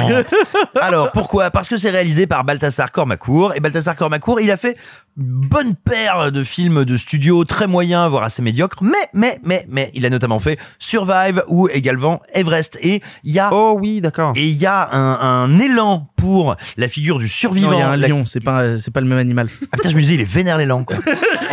Et il y a un élan pour euh, la figure du survivant, mais aussi comment raconter un territoire hostile et raconter des personnages dedans. Tout ça avec un budget resserré. On, tu l'as dit, il y a pas vraiment d'exposition. Moi, j'aime beaucoup ça, c'est-à-dire qu'on commence in media res, c'est-à-dire dans l'action, mais parce que il a envie de faire un film d'une heure 33, très simple, très efficace, sans gras, sans fioriture, ce qu'il arrive à faire, à mon sens, parfaitement. Tu parlais des plans séquences. Bah là, moi, au contraire, je vois beaucoup de cinéma. C'est-à-dire qu'ils sont pas là pour être sophistiqués. C'est pas de la coquetterie. C'est au contraire comment te faire croire à cet espace et faire naître de la tension dans cet espace. Et ben, tout simplement en abolissant un petit peu les notions de découpage et en créant un espace, l'écran, où le lion peut surgir absolument partout. Ça a deux effets. C'est que déjà, tu as dans ces plans séquences une tension sourde qui monte, qui est, je trouve, d'une remarquable efficacité qui donc sert très bien le film.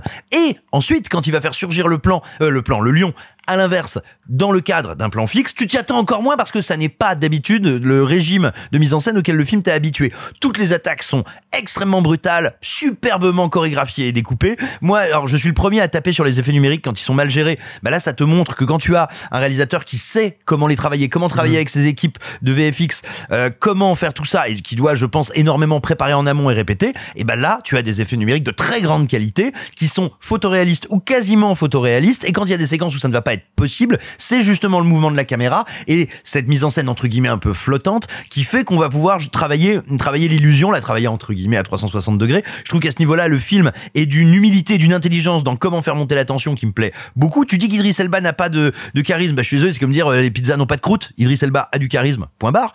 Euh, mais non, et je suis entièrement d'accord avec ce que tu as. Les pizzas ont des croûtes? Oui, et puis les genoux des enfants aussi. Enfin voilà. Mais euh, mais mais euh, je suis absolument d'accord avec ce que tu as dit sur euh, le, le film a- arrive à être à la fois euh, à l'ancienne vraiment, c'est un survival euh, vraiment de l'ancienne école et en même temps euh, tout à fait à l'heure avec son époque, c'est-à-dire qu'il est pas là pour dire les animaux sont méchants, tuons les vilaines bêtes et et en même temps, il le fait pas comme un sacrifice à son époque. C'est-à-dire qu'il arrive à, t'amener. Moi, moi, ce que j'aime aussi beaucoup, c'est que je le trouve très resserré, très tendu. Il te donne une illusion de crédibilité pendant tout le film pour que le climax ce soit Saint-Michel contre le dragon. Et là, vraiment, on y va et ça explose dans tous les sens. C'est dément. C'est trop bien. Bref, On n'y croit une- pas une seule seconde à ça d'ailleurs. mais, mais j'ai plus besoin d'y croire là. Je suis à ce moment-là, je suis vraiment dans la jubilation. C'est-à-dire que moi, les gars, ils pourraient, ils pourraient se battre mano à mano encore plus. Enfin bref, je vais pas vous euh, vous spoiler le truc.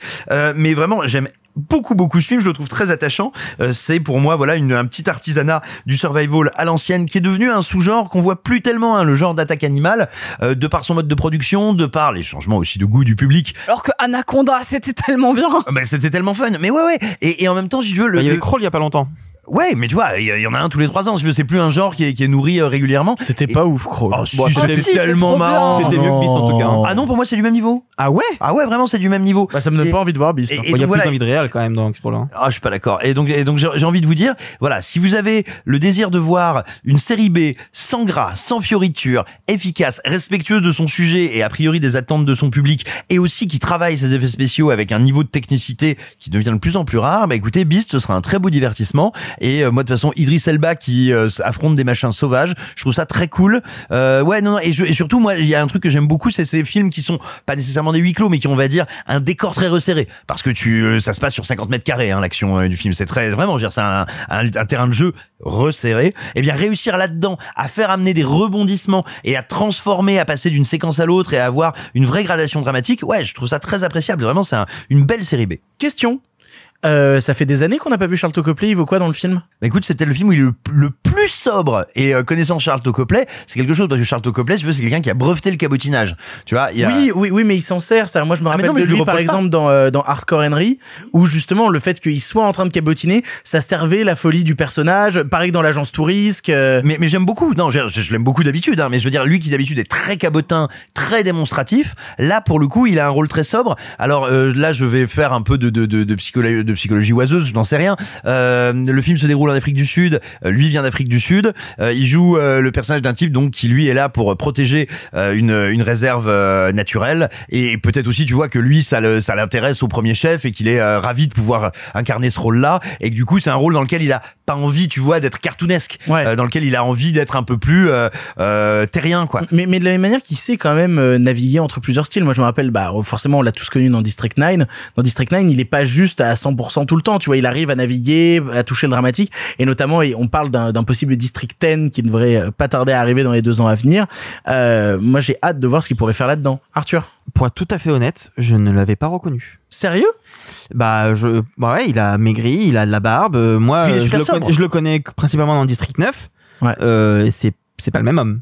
D'accord. Ah, puis, attention, et il est la seule bonne raison de s'infliger Elysium. Ah, c'est bien Dans vrai. lequel il est un espèce de, de, de loup de Tex Avery, euh, crado redneck d'Afrique du Sud qui est là. Hello mate, I'm gonna kill you! ah Qui est probablement le seul personnage de cinéma qui ressuscite après s'être fait littéralement exploser le visage à la grenade. Voilà. Ne regardez pas Elysium, regardez Charles Copley dans Elysium. Bah, il y a Matt Damon avec un exosquelette, c'est rigolo. Bon, vous l'aurez compris, euh, ils sont, euh, enfin, on est moyen moyen visiblement sur euh, bis moyen plus. euh, J'ai j'ai le sentiment. En tout cas, allez le voir C'est en pas salle. nul. Voilà, C'est pas nul. Allez le voir et faites-vous votre propre Bah, ami. surtout, surtout, excusez-moi, mais votre juste, propre il- ami, tout à fait.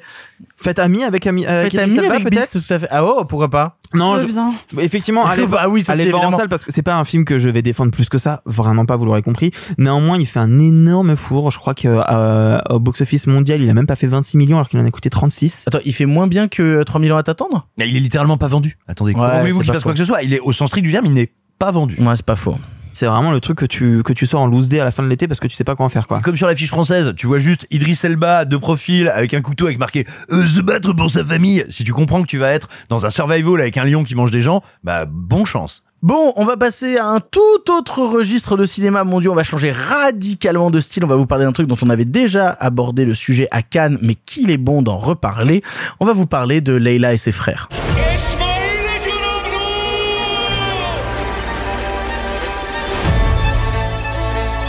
من ده بار به بابات گفتم اگه نمی‌تونی قبول نکن. این چه کاریه؟ آبجی آبرو نمیمونه برامون. عقب مونده یه علاف گدا فقط مال یه دقیقتونه. چیکار کنم حالمون خوب بشه؟ لیلا!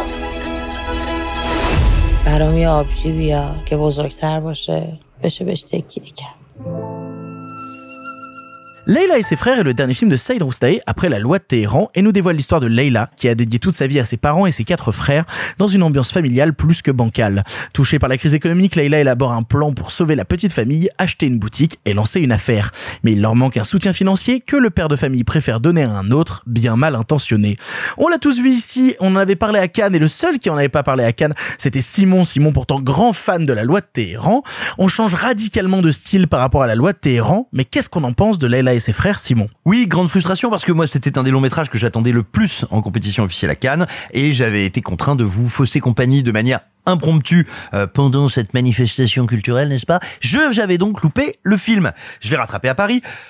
Quel énorme baf, il m'a roulé dessus euh, comme un char d'assaut. Bon, euh, tout simplement, euh, tu dis c'est très très différent de la loi de Téhéran. Ah, il y a de- des différences stylistiques indéniables, mais il y a, me semble-t-il, néanmoins une, une ambition, un rapport au monde et un rapport à ces personnages qui est assez similaire, qui me semble être euh, un espèce de rapport tripartite entre une manière d'être naturaliste, euh, un certain rapport à, sinon la tragédie, en tout cas la littérature classique, voire la littérature, la littérature du 19e, mais j'y reviendrai, et un grand enseignement de grands classiques du cinéma comme Le Parrain, à savoir prendre les habits, les oripeaux d'un genre pour en fait parler de toute autre chose. C'est-à-dire que vous n'êtes pas, euh, ceux qui vont avoir lu euh, le synopsis ou qui nous vont nous en entendre parler, vous n'êtes pas face à un drame social. Vous n'êtes pas face à un énième, parce que c'est presque devenu un sous-genre de festival, à un énième film d'auteur iranien. Vous êtes face à un récit qui va s'attacher à une famille pour essayer de nous donner à voir quelque chose de notre humanité universelle, mais aussi quelque chose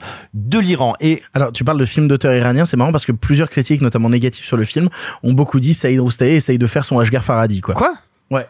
Bon, c'est pas la même chose du tout. Enfin, Bah, euh, en tout cas, il y a des gens qui ont essayé de le mettre dans cette case-là. formellement, ça, ça me paraît assez étrange. Euh, en termes de construction, ça n'a rien à voir. Il y a une construction pour le coup qui est, me semble-t-il, euh, très européenne, occidentale, qui est pour moi entre la littérature française du 19e et la littérature russe euh, de la même période. C'est-à-dire qu'en gros, on est dans un espèce de pergorio inversé. Je vous en dis pas plus, mais mais qui va amener à des rapports dans une des rapports de pouvoir et d'affrontement dans une famille qui vont devenir telluriques et catastrophiques. Il y a une tentative de prendre le pouls du monde, le pouls de la société et des gens en se maquillant derrière des, on va dire, des effets de genre de cinéma que je trouve incroyablement puissant. Le film est remarquablement interprété et, et je trouve que, euh, alors il est très long, hein, il fait, il fait quoi 2h40, euh, ce qui est, ce qui est pas anodin, mais néanmoins, ça me paraît rad- radicalement impossible de retirer une minute du film. Il y a rien qui soit en trop, il y a rien qui soit superflu, il ne euh, il ne repasse sur rien, c'est-à-dire qu'en fait on a d'abord un premier mouvement du film qui va installer le millefeuille de TNT, le millefeuille explosif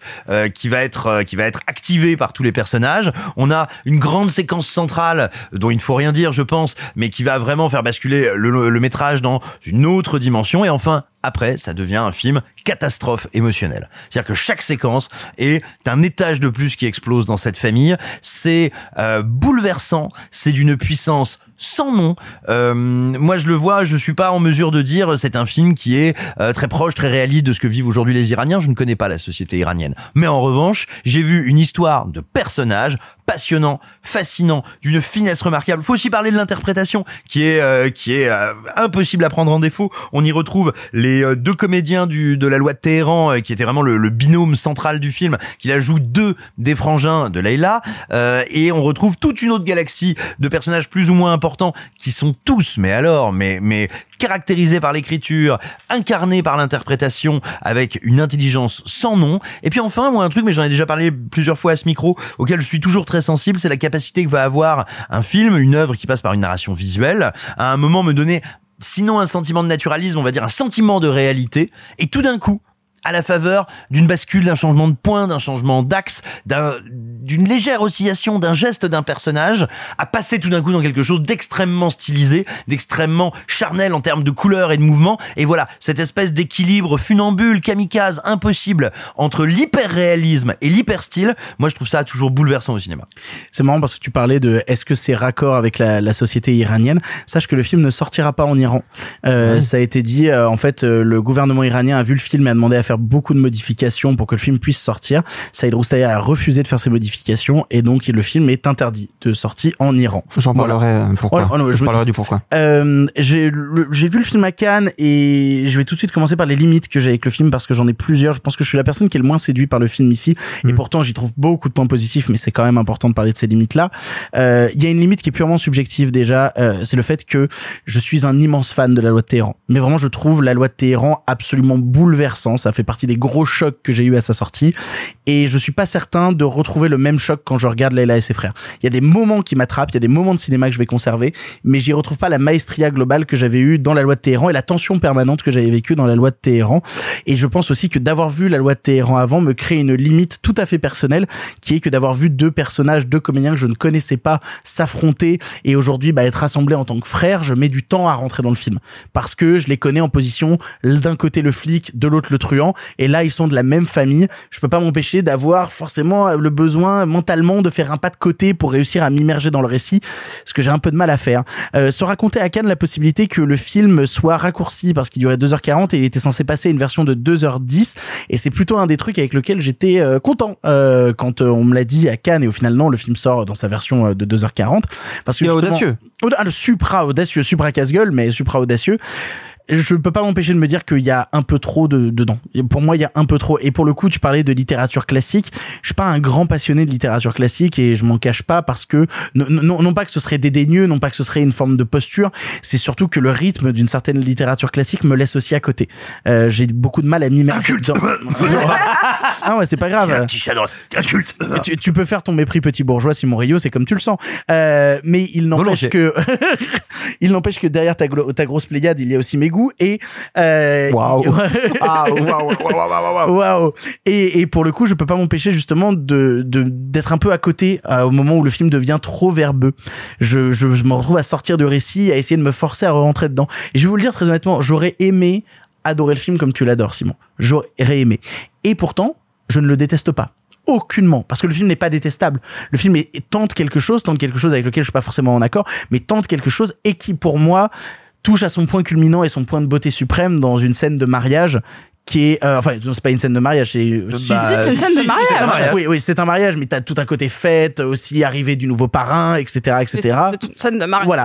Et je pense que ça, c'est l'acte le plus fort du film. C'est pour moi le moment le plus brillant du film et tout ce qui se passe avec le père me touche énormément et me captive à 2000% et j'ai eu le cœur brisé en mille morceaux en voyant les scènes au mariage et je pense que aussi la plus belle scène du film est ce- ces, ces cinq dernières minutes et cette fausse neige dans la maison qui moi me tétanise. Donc voilà, je vais pas trop m'exprimer sur le film parce que j'ai plus de réticence que de points positifs à donner. Ce n'est en aucun cas un mauvais film, je comprends tout le bien que vous en pensez. Malheureusement, étant un amoureux inconditionnel de la loi de Téhéran et peut-être espérant retrouver la rythmique de la loi de Téhéran en regardant Leila et ses frères, bah, je vous avouerai que bah, j'ai été un peu près de court et donc un peu un peu déçu. Euh, Sophie. Alors pour le coup, moi j'étais pas méga fan de la loi de Téhéran. Euh, Pour tout dire, euh, j'avais eu un, un lien à l'époque et en fait sur petit écran, ça ne m'avait pas du tout séduit. Donc je m'étais dit que j'allais lui redonner une chance plus tard sur grand écran. J'ai pas eu le temps d'aller le voir. Et donc c'est pas séduite parce que j'avais pu apercevoir de la loi de Téhéran que j'arrive devant Leila et ses frères. Et là, bah méga claque en fait. C'est-à-dire que euh, pour moi, pour l'instant, c'est encore dans mon top de l'année parce que L'ambition du film est quasi surhumaine. C'est-à-dire que, euh, comme l'a très bien dit Simon, euh, le rapport à la littérature classique, et j'avais jamais pensé le, le rapport au père Glo- Go- Goliou. le rapport au père Goriot inversé, je trouve ça brillant. Et c'est ça, en fait. C'est une putain de fresque familiale. Pour moi, j'ai toujours comparé ça, en tout cas au début, aux parents, et notamment euh, comme si, euh, pour, une, pour une fois, le personnage central, c'était la fille, comme si ça avait été euh, une espèce de suite sur le personnage de Sofia Coppola, autrement. euh, Enfin, vraiment, il y a quelque chose dans le, dans, dans le drama, vraiment le, le la fresque dramatique presque classique et presque grecque de cette chute et de, cette chute en avant de cette famille, ce destin à la fois euh, très unique de Leila et euh, la, la, la chute de la fratrie, il y a quelque chose entre l'individu et la famille qui, a un- qui, est, qui est merveilleux. Et encore maintenant, euh, encore une fois, c'était pas facile, c'était pas digeste à Cannes de regarder Leila et ses frères parce que le film est long, euh, parce que c'est dense, parce que on en a vu plusieurs dans la journée. Et pourtant, c'est sans doute mon gros coup de poing de Cannes parce que je revois cette scène de mariage, je revois cette scène de fin, mais je revois toutes les subtilités sur les tensions interpersonnages. C'est-à-dire que c'est l'histoire d'une nana qui fait tout. C'est vraiment une, une Don Quichotte qui se bat contre euh, euh, plusieurs moulins à vent qui vont tous dans, le, dans des sens différents. C'est-à-dire qu'elle elle va se battre contre un frère qui a des soucis avec la justice, mais euh, finalement il accepte son aide, mais pas vraiment parce que euh, elle a moins de poids en tant que femme pour apporter une vérité. Et c'est voilà. Si je dois résumer, c'est dramatique parce que personne n'écoute celle où nous spectateurs on sait qu'elle détient une, forme de vérité. Et en même temps, les personnages nous hurlent tellement qu'elle a tort qu'on en vient presque à douter de sa, de la véracité de ses propos. Et je trouve ça fascinant. Euh, c'est vraiment, euh, c'est de la dentelle et en même temps, moi je trouve ça extrêmement poignant et, je trouve pas ça lent du tout. Euh, c'est pas parce que c'est verbeux que ce n'est pas très très bien rythmé. On, a tous cette scène centrale, mais qui est un vrai climax. C'est-à-dire que on voit comment la chute se prépare jusqu'à ce climax-là et qu'après ce n'est qu'une dégringolade. C'est genre vraiment. Euh, le film est scindé en deux et c'est comme si la fin des affranchis c'était toute la dernière partie du film. Tu vois la décadence, tu vois la déchéance et je trouve que on est proche certes d'une littérature euh, classique européenne ou russe, mais par contre, on est très proche d'une structure américaine. Et donc moi, ça me gêne pas. Euh, ça, ça me gêne pas du tout d'avoir ce- ces effets de style-là. Donc pour moi, énorme coup de cœur, foncé, et je n'aurais pas enlevé une seule minute du film. Je trouve ça brillant. Arthur, pour conclure. J'aime beaucoup le film aussi, malgré ses quelques limites. Moi, je trouve aussi que le film est un peu trop long. En fait, si je devais être plus précis, je me souviens très bien. euh, je pense que c'est dans le début du film, quand on caractérise chacun des frères et des sœurs, enfin et de la sœur. C'est peut-être là où j'ai du mal à rentrer dedans, où je trouve que ça c'est un peu lent. Et je me souviens très bien de la scène de l'arnaque avec la voiture, où là le film démarre. Et à partir de là, je n'enlève plus rien. À partir de là, j'enlève plus rien. Euh, tu, le, le parallèle avec la loi Terran est un peu obligatoire. Euh, c'est intéressant parce que la loi Terran a euh, abordé frontalement un sujet, euh, l'addiction, euh, Bah, le, le- le problème de la drogue en le Iran. problème de la drogue en Iran, mais, mais frontalement. Là où le film, euh, Layla et ses frères va aborder un autre problème que je vais aborder en fin de, en fin de partie, à savoir l'inflation, mais de manière plus détournée, parce qu'en fait, sous prétexte de raconter une fresque familiale, on te raconte comment la famille se déchire autour de pièces d'or et de places dans la société, parce que c'est à cause de l'inflation que les, les pièces valent plus ou moins. Et donc, c'est un geste qui est quand même assez intéressant de se dire cette fois je vais parler d'un problème de la société iranienne qui est très important mais je vais faire seulement que ce soit pas le cœur de mon récit alors qu'en fait c'est le cœur de mon récit.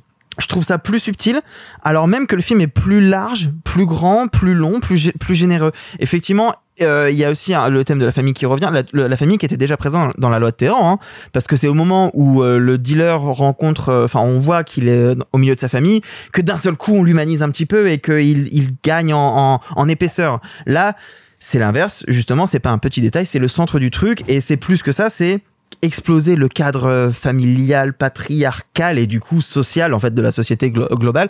Je me souviens, j'ai noté une phrase que j'avais dit à Cannes parce que je trouve qu'elle résume plutôt bien ma pensée. Pour moi, c'est un film qui, qui essaye de réfléchir à comment on fait face à un capitalisme qui détruit les individus. Eh ben, c'est via le vivre ensemble en fait. C'est via euh, la fraternité qu'on peut essayer de s'en sortir. Et c'est aussi- là dans le, dans le film plus précisément en faisant ce que les parents n'ont pas réussi à faire. Et je trouve que c'est quelque chose qui moi personnellement me touche beaucoup. Et d'autant plus que c'est effectivement fait par un, par un par un personnage féminin. C'est elle qui va un peu les bousculer, les sortir un peu de leur immobilisme, etc. Je voudrais revenir deux secondes sur effectivement ce qui est pour moi le cœur du film, à savoir l'inflation. J'ai fait pas mal de recherches. Je suis désolé si je vais être euh, boring une minute ou deux. Il voulait dire ennuyeux. Ennuyeux, pardon, c'est vrai qu'il faut que je arrête d'utiliser des termes en anglais. Il faut savoir euh, qu'en moyenne, depuis 20-25 ans, en Iran, le taux d'inflation alterne entre 10 et 50%. Donc vous voyez quand on parle d'inflation euh, ces derniers mois en France euh, sur les denrées, sur euh, l'essence, sur le gaz, etc., etc. Imaginez. En 2015 a été voté un accord parce qu'en fait, ce qu'il faut savoir, c'est que depuis des années, il y a eu des sanctions économiques de la part de l'Europe, de, de- des États-Unis et Un autres blocus. un blocus total parce que euh, il y a eu une volonté d'aller euh, euh, avoir des centrales nucléaires et donc la puissance nucléaire. Forcément, les 8 qui ont l'arme nucléaire y ont fait front. Bref, blocus, augmentation des prix, inflation. En 2015, il y a eu un accord pour essayer de vous nous garantissez que vous faites pas de nucléaire et on baisse les sanctions. Accord qui a donc fait facilité un petit peu la vie, mais accord qui a été euh, en tout cas dont est sorti Trump en 2018 et donc là où l'inflation a été le plus puissant, euh, le plus fort depuis de longues années. Néanmoins, il faut savoir que euh, Roustaï avait envie de raconter cette histoire depuis plus de dix ans. Donc d'avant même ce truc de Trump. Parce que j'ai vu pas mal de critiques qui disent ouais, il raconte quelque chose de très contemporain à l'Iran. Non, non, c'est un problème qui est profondément ancré dans la société depuis de longues années. Lui, il a envie de faire ce, ce film depuis 2013, euh, à l'époque où c'était encore Ahmadinejad. Bref, c'est quelque chose de- d'extrêmement important. Et je trouve ça assez puissant comment en deux films il a réussi à raconter deux grands problèmes de la société iranienne dont on connaît pas grand chose en fait à part justement les films de Farhadi tu vois. Euh, deux thèmes très importants abordés de manière frontalement différente. Et euh, moi c'est moi c'est un geste en tout cas si on parle en dehors de tout ce qui est fresque familiale c'est un geste que je trouve hyper fort. J'aimerais ajouter deux trucs euh, sur Leila et ses frères, malgré les réticences que j'ai pu dire. Moi, il y a un truc qui me fascine dans le cinéma de Roustaï, c'est la manière dont il a traité la foule. C'est un truc dans son cinéma, en termes purs de symbolisme, que j'adore. Et moi, c'est un truc qui me chope dès le début de Leila et ses frères, quand t'as cette grève à l'usine, et que t'as tous ces gens qui se battent, justement, pendant cette grève, et où j'ai l'impression de retrouver, justement, ce qui m'avait séduit dans la loi de Téhéran, justement, la force du groupe. C'est un truc qu'il arrive à, faire à, merveille, et c'est un truc qui marche très bien, encore une fois, dans Leila et ses frères. Et deuxièmement, il y a plein de détails dans le cinéma de Saïd qui paraissent toujours anodins, mais qui en fait racontent beaucoup, et je vais re-raconter un truc que j'avais dit à Cannes pour ceux qui ne l'avaient pas entendu.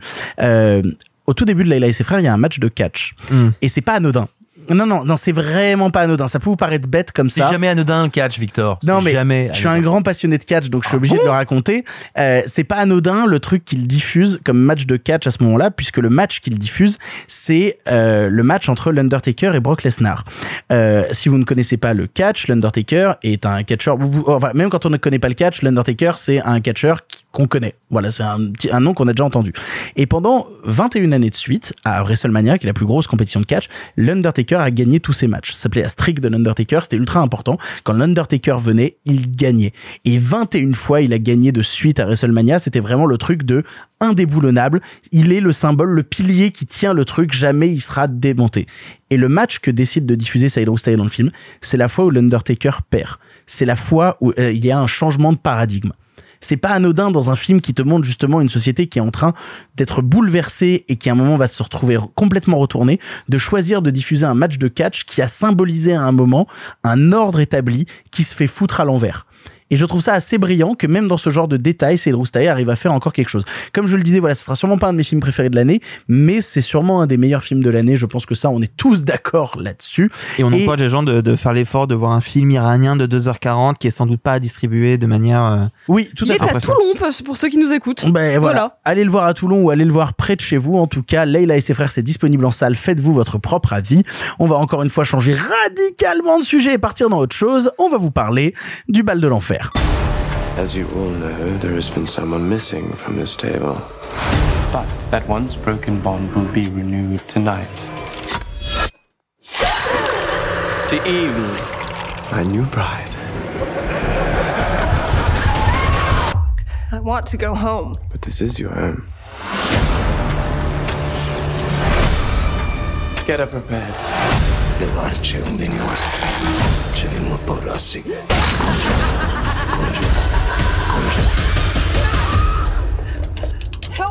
Le bal de l'enfer de la réalisatrice Jessica M. Thompson avec Nathalie Emmanuel, vue notamment dans Game of Thrones, nous raconte la découverte d'un cousin éloigné pour Evie. Après l'avoir rencontré, elle est invitée à un mariage dans la campagne anglaise, mais ne se doute pas que les festivités vont bientôt tourner au drame et au jeu de massacre dans de sombres secrets d'histoire de famille. Sophie et Simon, vous l'avez vu, je laisse la parole à notre Sophie nationale passionnée de cinéma de genre. Alors Sophie, qu'est-ce qu'on pense du bal de l'enfer? Alors attends, juste avant que tu commences, j'aimerais préciser quelque chose parce que c'est un truc qu'on précise jamais. C'est un film qui n'a pas eu de projection presse. Voilà, c'est un truc où on a eu beau demander à voir le film en avance et que la presse puisse en parler. C'est un film où les projections presse nous ont été refusées. Ce qui arrive sur certains types de films. Voilà. Et ce qui arrive quand on n'est pas sûr du résultat du film et qu'on a peur Par de ce...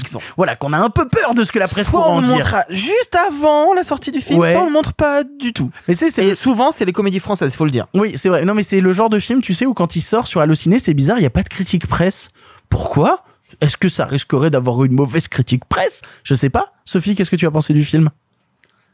Ah Ok, très bien. Merci beaucoup, C'était donc pour ça. C'était donc pour ça. Non, c'était dur de faire un film presque aussi mauvais qu'Arthur les Mini- euh, que Arthur Malédiction. Waouh Ouais, ouais, ouais. Je l'ai pas vu, mais maintenant en j'ai tout envie de cas, le voir. En tout cas, je l'ai noté euh, à la même note sur euh, Letterboxd. Je sais qu'on ne doit pas dire les notes, mais c'est juste pour vous comparer le, le, le- le- la douleur. Dur. Non, mais c'est c'est bien parce que c'est un parfait mélange entre euh, Twilight, une version un peu pétée, low cost de Bridgerton, et une pub Lolita Olympica euh, nulle. Euh, Le pire, c'est que je vois, je vois l'objet film. non mais enfin tu vois Lolita Olympica c'est parce qu'à un moment elle a une robe rouge avec des fleurs et qu'elle est qu'elle est éclairée par une lumière moche dans la forêt et qu'elle court d'un air perdu avec des chaussures à talons moi j'en peux plus de ce genre de plan c'est pas possible Euh, bref j'ai pas mal alors le film commence c'est une nana euh, qui euh, bah qui a une vie euh, qui est présentée comme nulle elle aime pas son travail, elle a du mal à finir ses études, elle a une seule pote, et en plus ses deux parents sont morts. Enfin vraiment. euh, Oh, la grosse nulos. la grosse nulos. Euh, non, alors en termes de caractérisation, je vais commencer par le détail qui m'a fait genre bondir de mon siège, qui est donc cette nana, euh, on, on, nous, on comprend que ses parents sont morts, mais au cas où on n'est pas bien compris, il nous faut un plan sur sa table de nuit. Et vous savez, sur la table de nuit, on met des photos, et donc ça, sur la table de nuit, il y a une photo d'elle avec genre tout sourire, avec sa mère dans un lit d'hôpital et un turban sur la tête au cas où on n'ait pas compris que sa mère était morte d'un cancer. Qui, genre, vous allez pas me dire que cette nana, elle a pas une photo d'elle joyeuse avec sa daronne? Elle a mis celle où sa mère est en train de crever au cas où on n'est pas. Bref. Ouais, mais il faut que le spectateur comprenne qu'elle était malade. Oui, parce que vraiment, il faut avoir un QI négatif pour aimer ce film. Donc, au cas où euh, cela n'est pas compris. Bref, je suis désolée, Oh là c'est pas pour les spectateurs. Genre, moi aussi, je suis allée le voir en salle. Je vous comprends et je vous soutiens. Non, euh, ce que je me suis dit, c'est que ce serait un super et je mets un gros guillemets euh, DTV euh, ou enfin un, un direct ou Amazon Prime, ce genre de film Ouais, c'est très précis et je vois vraiment la catégorie ce de film. genre de film que j'ai regardé et où je me suis dit ok je le regarde pour ma culture parce que et, et que j'accélère sur certains moments bien précis ceux qu'on a vus dans 100 000 films d'horreur mieux faits avant. Par exemple je vais citer deux exemples euh, le remake de Rec ou euh, le remake de La cabane dans les bois. Euh, le, la, de, Cabi- de Cabin Fever pardon excusez-moi il y a, y a eu un remake de Cabin Fever? Oui Mais pourquoi faire? Parce que Parce que. euh, voilà D'accord. et ben cela j'ai accéléré à des petits moments. Et d'ailleurs ça m'amène à une petite anecdote qui est que à un moment dans la salle, dans le- la salle 22 des Halles, euh, je me faisais tellement chier dans une scène de sortie de de, de, de manoir que je me suis tournée comme pour attraper ma télécommande pour accélérer. Oh Et là je me suis dit merde, tu es piégé. tu vas devoir finir le film. Euh, même au bif, ce film aurait été une souffrance. Et euh, C'est très précis comme truc. c'est très très précis. Donc ça- fois, on voit de ce dont elle parle. Ouais, quoi. on voit vraiment. Euh, j'ai j'ai pas mal de soucis, c'est que donc cette nana, elle fait un test ADN parce qu'elle en a plus ou moins volé un là où elle bossait, et que euh, on lui, on la met en, en, en contact avec genre un cousin. On lui demande sur le site, tu veux être en contact avec ton cousin que t'as jamais connu? Et elle fait ouais, grave, parce qu'elle est toute seule au cas où on n'est pas compris. Et là, le mec qui arrive. Victor, tu vas avoir la ref. C'est l'ex dans Fleabag qui nettoie l'appartement. Non À quel moment tu le suis en Angleterre, lui? Jamais Jamais. Donc heureusement, il y a sa pote. euh, on dirait qu'elle sort d'un film de Tiffany Haddish. Attends, Je suis désolée. c'est- vraiment le comédien? Ouais. Incroyable. Ouais. Celui qui arrête pas de revenir dans la saison 1 qui est ultra névrosé. Génial. Voilà. Et lui, il fait Hey, mais mais on est trop content que tu sois dans Puis sa, co- ta- sa copine, elle lui fait Il est trop white pour être honnête. Et je suis en mode ouais, bon bah ok, c'est bon, ça va. Et euh, et en effet, elle arrive dans un dans un manoir où tout le monde est so white et elles font que le dire. Genre elle et sa copine, genre en mode ça pue. Donc je me dis tiens, ils vont nous faire un get out. Je ne sais pas si je peux. euh, euh, Écoutez, si vous n'avez pas vu le film et que vous ne voulez pas être spoilé, passez ma partie. Euh, je, je reviendrai dessus un peu. Il y a des timecodes en description, on le dit pas assez souvent, mais il y en a. Voilà, donc attention, spoiler. Donc le film où elle est en mode on, pense que ça va être Get Out et au bout le film dure 1h45, au bout d'une heure 15, on se rend compte que c'est un film de vampire Waouh. et que euh, Alors la, la bande-annonce le vend un peu que c'est un Elle film le de dit, vampire. c'est- c'est dit dans ah la elle le dit ah bah excusez-moi bon bah vous pouvez l'écouter, il y a pas de spoil. Attends, mais ils ont mis une heure et quart à nous dire ce qui était dans la bande-annonce? Bah oui, mais moi j'avais pas vu la bande-annonce, donc je D'accord. savais pas. Donc au bout d'une heure et quart, je fais oh putain, c'est des vampires, j'en ai rien à foutre. Euh, et surtout que on a passé une heure et quart à me dire que cette meuf a vraiment une vie de merde et que là il y a un mec genre qu'elle trouve apparemment à son goût, alors que moi franchement il me donne envie de me défenestrer, qui lui dit je t'offre la vie éternelle, la richesse et tout ce que tu veux et deux autres nanas euh, qui vont euh, faire des choses assez satisfaisantes avec toi. Franchement, moi j'y vais. En tout cas, je préfère être un vampire que de revoir ce film. Hein, donc euh, tant pis, bou- bouffer des gens, ok. Et juste, j'ai une toute petite question et vous allez peut-être, vous avez peut-être la réponse. À quel moment sur une femme, enfin comment une femme vampire peut avoir des seins en silicone? Vraie question. Et comment ça se passe au moment du plantage de pieux? Si vous êtes une femme, si vous êtes vampire, que vous avez des seins en silicone, n'hésitez pas à venir témoigner dans le prochain numéro de Pardon le bistouri. Donc en tout cas, c'est un des pires films parce qu'il n'y a rien qui marche. Et puis c'est une vague, ça surfe sur Wedding Nightmare qui était extrêmement efficace et qui là est genre. Et toi Simon, est-ce que tu as préféré le film ou pas du tout? Est-ce que tu le défendras celui-là? C'est la première fois que je vois au cinéma un tableur Excel. Ok, très bien. C'est-à-dire que il, ne le défendra donc pas. C'est un tableur Excel. Tu sens que les mecs ont fait genre. Alors il y a eu Get euh, Il nous faut un peu de la Black Horror et de la conscience, euh, de la conscience de problèmes, de tensions euh, euh, raciales et culturelles. Ouais. Alors attention, il faut aussi qu'on parle de lutte des classes. Bon, bah, on va mettre des Anglais euh, un peu consanguins, mais beau. Bon, euh, ok, mais il faut qu'ils soient vraiment beaux. On est en mode Twilight, donc tout le monde ressemble à du- à des espèces de savons lyophilisés. C'est dégueulasse. Bon, alors attention, faudrait pas que la comédienne soit trop investie, donc on va prendre Nathalie Emmanuel de Fast and Furious. Bon, alors attention, ah, il y a Wedding Nightmare qui est sorti, il faut vite faire un mariage. Enfin bon, c'est imblairable et totalement artificiel, mais ce qui est peut-être le plus triste et le pire, c'est que le film, avec donc son récit proto-gothique, n'arrête pas de nous dire, hey, j'ai envie de vous refaire un film de divertissement euh, horrifique, un peu euh, rigolo, un peu sexy, un peu sanglant, comme on le faisait à l'époque de la Hammer. Et la tentation pourrait être grande de nous rétorquer, mais attendez, les films de la Hammer, euh, ils sont devenus cultes de par leur poids historique, euh, mais ils étaient quand même très kitsch, ils étaient pas tous d'une grande qualité. Et puis ça fait depuis euh, Crimson Peak qu'on n'a pas vu de la gothic horror au cinéma. Voilà. Enfin si, Non, le, le dernier Del Toro en, en reprenait les codes, mais mais la gothic horror se fait rare dans le cinéma moderne. Mais si tu veux, on, voilà, on pourrait nous, nous rétorquer, mais finalement, est-ce que ça aussi, ça n'est pas un film popcorn de son temps qui en reprend un peu les codes Eh ben non, justement, parce que les films de la Hammer, qui pouvaient être pétris de défauts, qui pouvaient être des films d'exploitation, euh, des films où euh, tout le monde était euh, un petit peu hospitalier de la cuisse et de la canine, eh bien, il n'empêche que c'était des films qui cherchaient des moyens de satisfaire leurs spectateurs, que ce soit satisfaire sa pulsion sc- scopique en s'assurant que personne ne reste habillé trop longtemps, que ce soit... Vampire Lovers. Oh oui. Ah oui, alors, alors, non, c'est vrai que des retours que j'ai vus sur le film, beaucoup de gens critiquaient le fait d'une forme de certaine pudibonderie dans le film. Mais oui, c'est-à-dire que c'est un film qui te qui trahit en permanence sa promesse initiale. Tu dis euh, j'emmène une jolie jeune femme euh, chez des vampires britanniques au fin fond d'un manoir. Je veux dire, faut qu'il y ait de la doudoune et des crocs quoi. Et si possible un joli décor avec avec une machine à fumer et puis euh, un accessoiriste bossu qui fait mais oui bien sûr en se passant l'œil. Et là, non, t'as l'impression que ça sort de la tête de Stéphanie Meyer, l'autrice de Twilight. Je veux dire, c'est, aussi excitant qu'une rupture du corps caverneux. C'est laid. Non, c'est un tas d'immondices qui a, qui a, qui a même pas la politesse de sentir mauvais. Mais même en vidéoclub, ça pourrait pas être un film intéressant. Non, euh, non, non, non. non, parce qu'il y a quand même un phénomène de film de vidéoclub un peu divertissant. Mais il y a euh, rien de satisfaisant. C'est-à-dire, tu vois, moi, Wedding Nightmare, dont je suis pas du tout fou, je lui reconnais volontiers qu'il est rythmé, qu'il est divertissant, et puis qu'à un moment, il te dit, bon, et puis là, il se retrouve avec des arbalètes, et vas-y, il y en a plein l'écran. C'est débile. Ça, ça va pas pisser très loin, ça casse pas trois, mètres à trois pattes à un canard, ça, ça mange pas de pain, ça fait pas de miettes, mais il n'empêche. Beaucoup d'expressions à la suite quand même. Eh, voilà. Ouais, J'ai- non, non, non, j'ai vraiment. perdu le compte à un moment. Il, il- il vide son lexique d'expression là. Ouais, j'étais pas là pendant un mois et demi, là, il faut que j'y aille. Mais, mais si tu veux, Wedding, Wedding Nightmare, tout petit machin que ce soit, euh, c'est pas un film qui te prend pour un idiot, et c'est un film qui s'efforce de remplir sa promesse. À savoir, je vais te mettre un peu de viande sur les murs, et une mariée qui court en déchirant sa robe.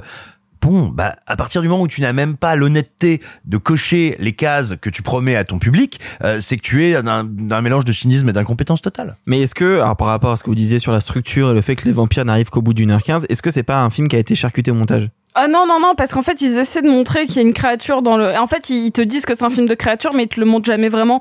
Donc, en fait, tu sais qu'il y a une menace, et ils essaient de faire ouh, ou c'est... Tu sais pas quel Mais on a peur un moment aussi ou? Mais, mais attends, on Le film dur, oui. Attends, on comprend pas que c'est des vampires. Dans la bande-annonce, en fait, très rapidement dans la bande-annonce, t'as une scène de repas où t'as quelqu'un qui se fait massacrer à table. Ça arrive rapidement dans le film, ça, Ça? arrive à 1h20, je pense. Quoi? Ouais, ouais. Mais c'est un des trucs qui lance la bande-annonce, c'est un Mais des je premiers l'ai pas vu, la bande-annonce Mais, mais surtout parce qu'il n'y a rien dans le film. Littéralement, il n'y a rien. Ça n'est que de la perte de temps. Je te dis, ça a été réalisé par un bot et un tableur Excel. Bah, le résultat, euh, c'est ça, quoi. Le film est réalisé par une f- une des raisons qui me qui, qui m'a motivé à aller voir le film, c'est que bon hormis que Victor euh, m'a menacé pour que j'aille le voir, c'est pas vrai.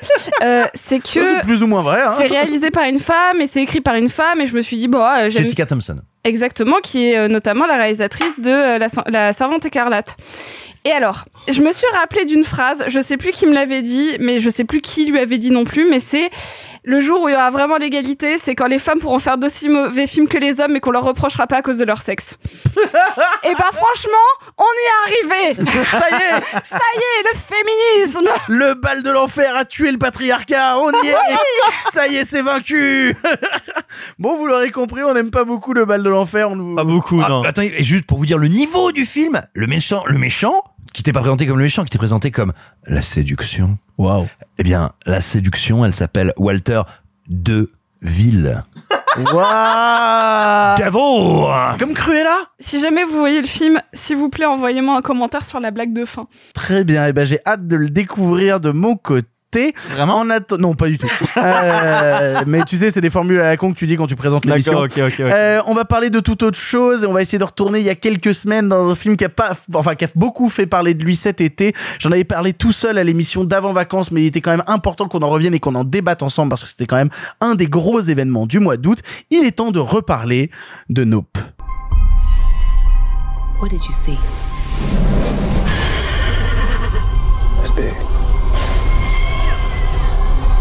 It's in a cloud.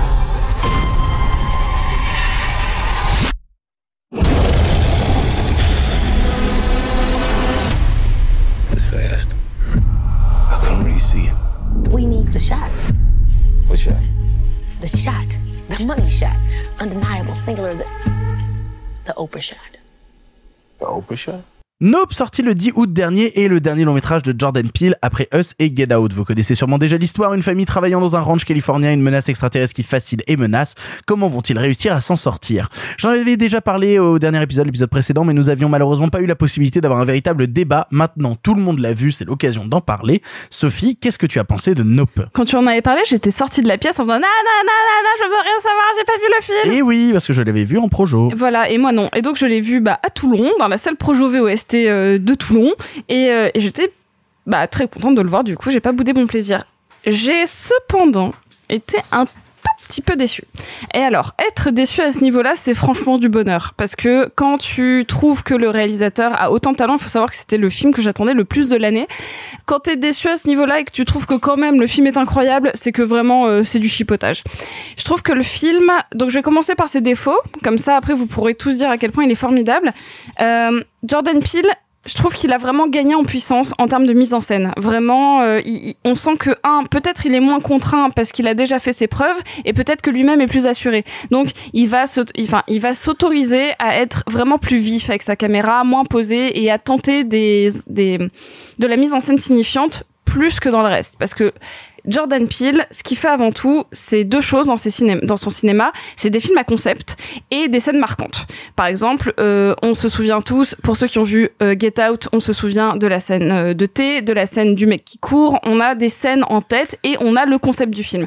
Pour Us, c'est pareil. On va avoir euh, la scène avec Elisabeth Moss qui se fait tabasser. On va avoir la scène dans le sous-sol. Enfin, on, enfin, on va avoir pas mal de d'instants et un concept global. Je trouve qu'avec Nope, il perd un petit peu ça. C'est-à-dire que la mise en scène est plus envolée tout le temps, donnant peut-être un peu moins de scènes marquantes hormis son climax. Et euh, du coup, il va un petit peu brouiller peut-être son propos. En fait, j'ai l'impression, et désolé, je dis beaucoup en fait ce soir, ce qui me gêne un petit peu, c'est qu'il va aller encore plus dans la symbolique. Il va y aller à fond. Il va pousser tous les potards et il va dire je vais te raconter beaucoup de choses. Je vais te raconter des choses euh, sur le cinéma, sur euh, l'intégration.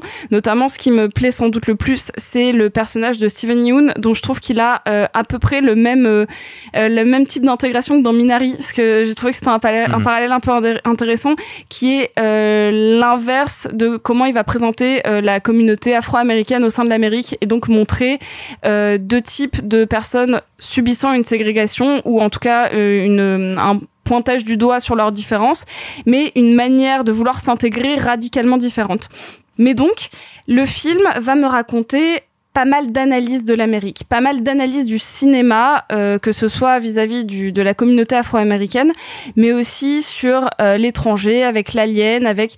En fait, il y, a un y a un moment où je me suis sentie un peu perdue dans sa symbolique. Le reste était très clair. Il avait un message à faire passer. Là, j'ai l'impression qu'il veut m'en raconter six en même temps. Et comme je suis très intéressée parce que parce que Jordan Peele a à me dire, je vais essayer de tout écouter. Je vais essayer de rentrer dans l'interprétation active et peut-être du coup me perdre un petit peu dans son cinéma. C'est un petit peu la remarque. Mais j'ai pas eu de deuxième visionnage encore. Peut-être que le deuxième va me donner toutes les clés et que je vais me dire putain mais évidemment que c'est ça.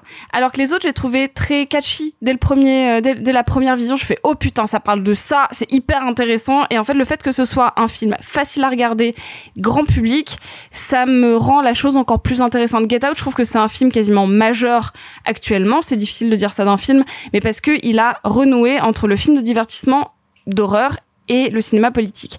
Et là, je le sens un petit peu plus tâtonnant sur ce qu'il veut être. Est-ce qu'il veut être du cinéma d'auteur? Est-ce qu'il veut être du cinéma de divertissement? Je, je comprends plus ce qu'il a à me dire, mais go, hein, allez-y. Ça reste un des meilleurs trucs de l'année, il hein, n'y a pas de doute. Arthur. Euh, moi, je vais être clair tout de suite. Effectivement, je suis euh, d'accord avec Sophie sur certains points, notamment sur la richesse du film. J'ai eu du mal à comprendre tout et à vrai dire, je l'ai vu il y a cinq jours. J'ai encore du mal à mettre les mots sur tout ce que je ressens. En revanche, euh, je ressens que c'est un film qui est assez immense. Euh, j'ai écrit à, à Victor juste après avoir vu le film parce que il y a des choses que je comprenais pas.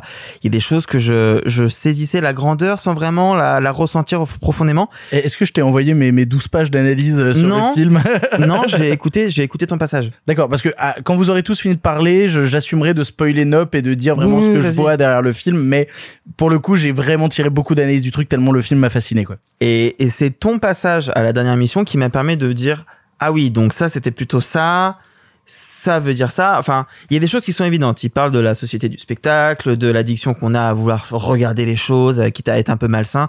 Euh, il parle de de de- d'énormément de choses et c'est pas pour moi une limite. C'est pour moi une force parce que c'est une sensation assez incroyable de sortir d'un film en me disant waouh j'en suis pris plein la gueule je sais plus où regarder je sais plus où mettre mes idées je sais pas quoi faire euh, euh, et effectivement j'ai besoin de le voir une deuxième fois. Mais je pense que j'aurai besoin de le voir une troisième fois. Et c'est rare d'être euh, d'être face à un truc aussi vertigineux. Il y a énormément de, de, de thèmes de, de, de choses. Par exemple il y a un truc que j'ai pas réussi à, à comprendre tout de suite alors qu'au final quand on, y- quand on y pense c'est assez évident. Euh, La chaussure. non le chimpanzé. Ah Qu'est-ce qu'il représente Ok, non, c'est Qu'est-ce qu'il représente, tu vois? Et j'ai eu du temps à me dire, mais pourquoi ça nous montre une fois puis deux fois? Et en fait, non, quand, quand on y réfléchit sur euh, la bête exploitée par le divertissement qui se rebelle, etc. Du coup, ça prend sens. Tu réfléchis à, à Steven Yeun et son personnage. Tu comprends euh, la figure du, des noirs euh, et des, des noirs dans les westerns, par exemple, parce que c'est des noirs qui ont des chevaux. Souvenez-vous, j'en parlais quand on a parlé de The Harder They Fall euh, sur Netflix, la figure des cowboys noirs. Bref, c'est un film qui est, qui est, je trouve, difficile à analyser parce que trop euh, il y a trop de choses à analyser. C'est, c'est encore une fois, c'est une bonne chose. C'est un film qui est très grand, je pense. C'est pas mon préféré parce que je trouve que Get Out a été plus impactant, plus puissant, en tout cas plus fort à un instant T. Mais euh, mais c'est quelque chose qui m'impressionne beaucoup et euh, et que j'ai envie de revoir et de re-revoir et de re-re-revoir, je pense. Simon. Euh, comme petit préambule, euh, je dirais juste que moi, je suis conscient, me me concernant que je vais avoir besoin au minimum d'un deuxième visionnage. Donc je dis un petit peu tout ça en, en tâtonnant. Enfin ce que je vais dire je le dis en tâtonnant.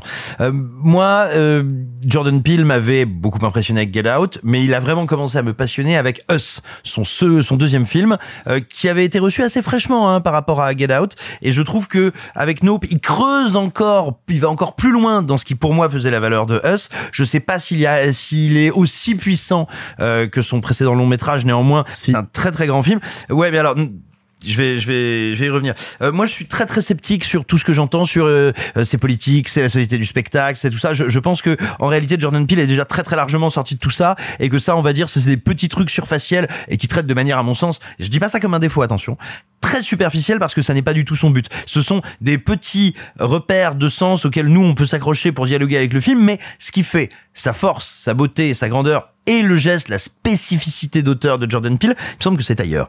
Jordan Peele, ce qu'il fait, c'est un truc très particulier, c'est de la parabole. C'est quoi une parabole? Vous connaissez peut-être ce terme, notamment si vous avez dû subir le catéchisme. Eh ben, le parabole, en gros, la parabole, c'est une histoire, une histoire qui se veut édifiante.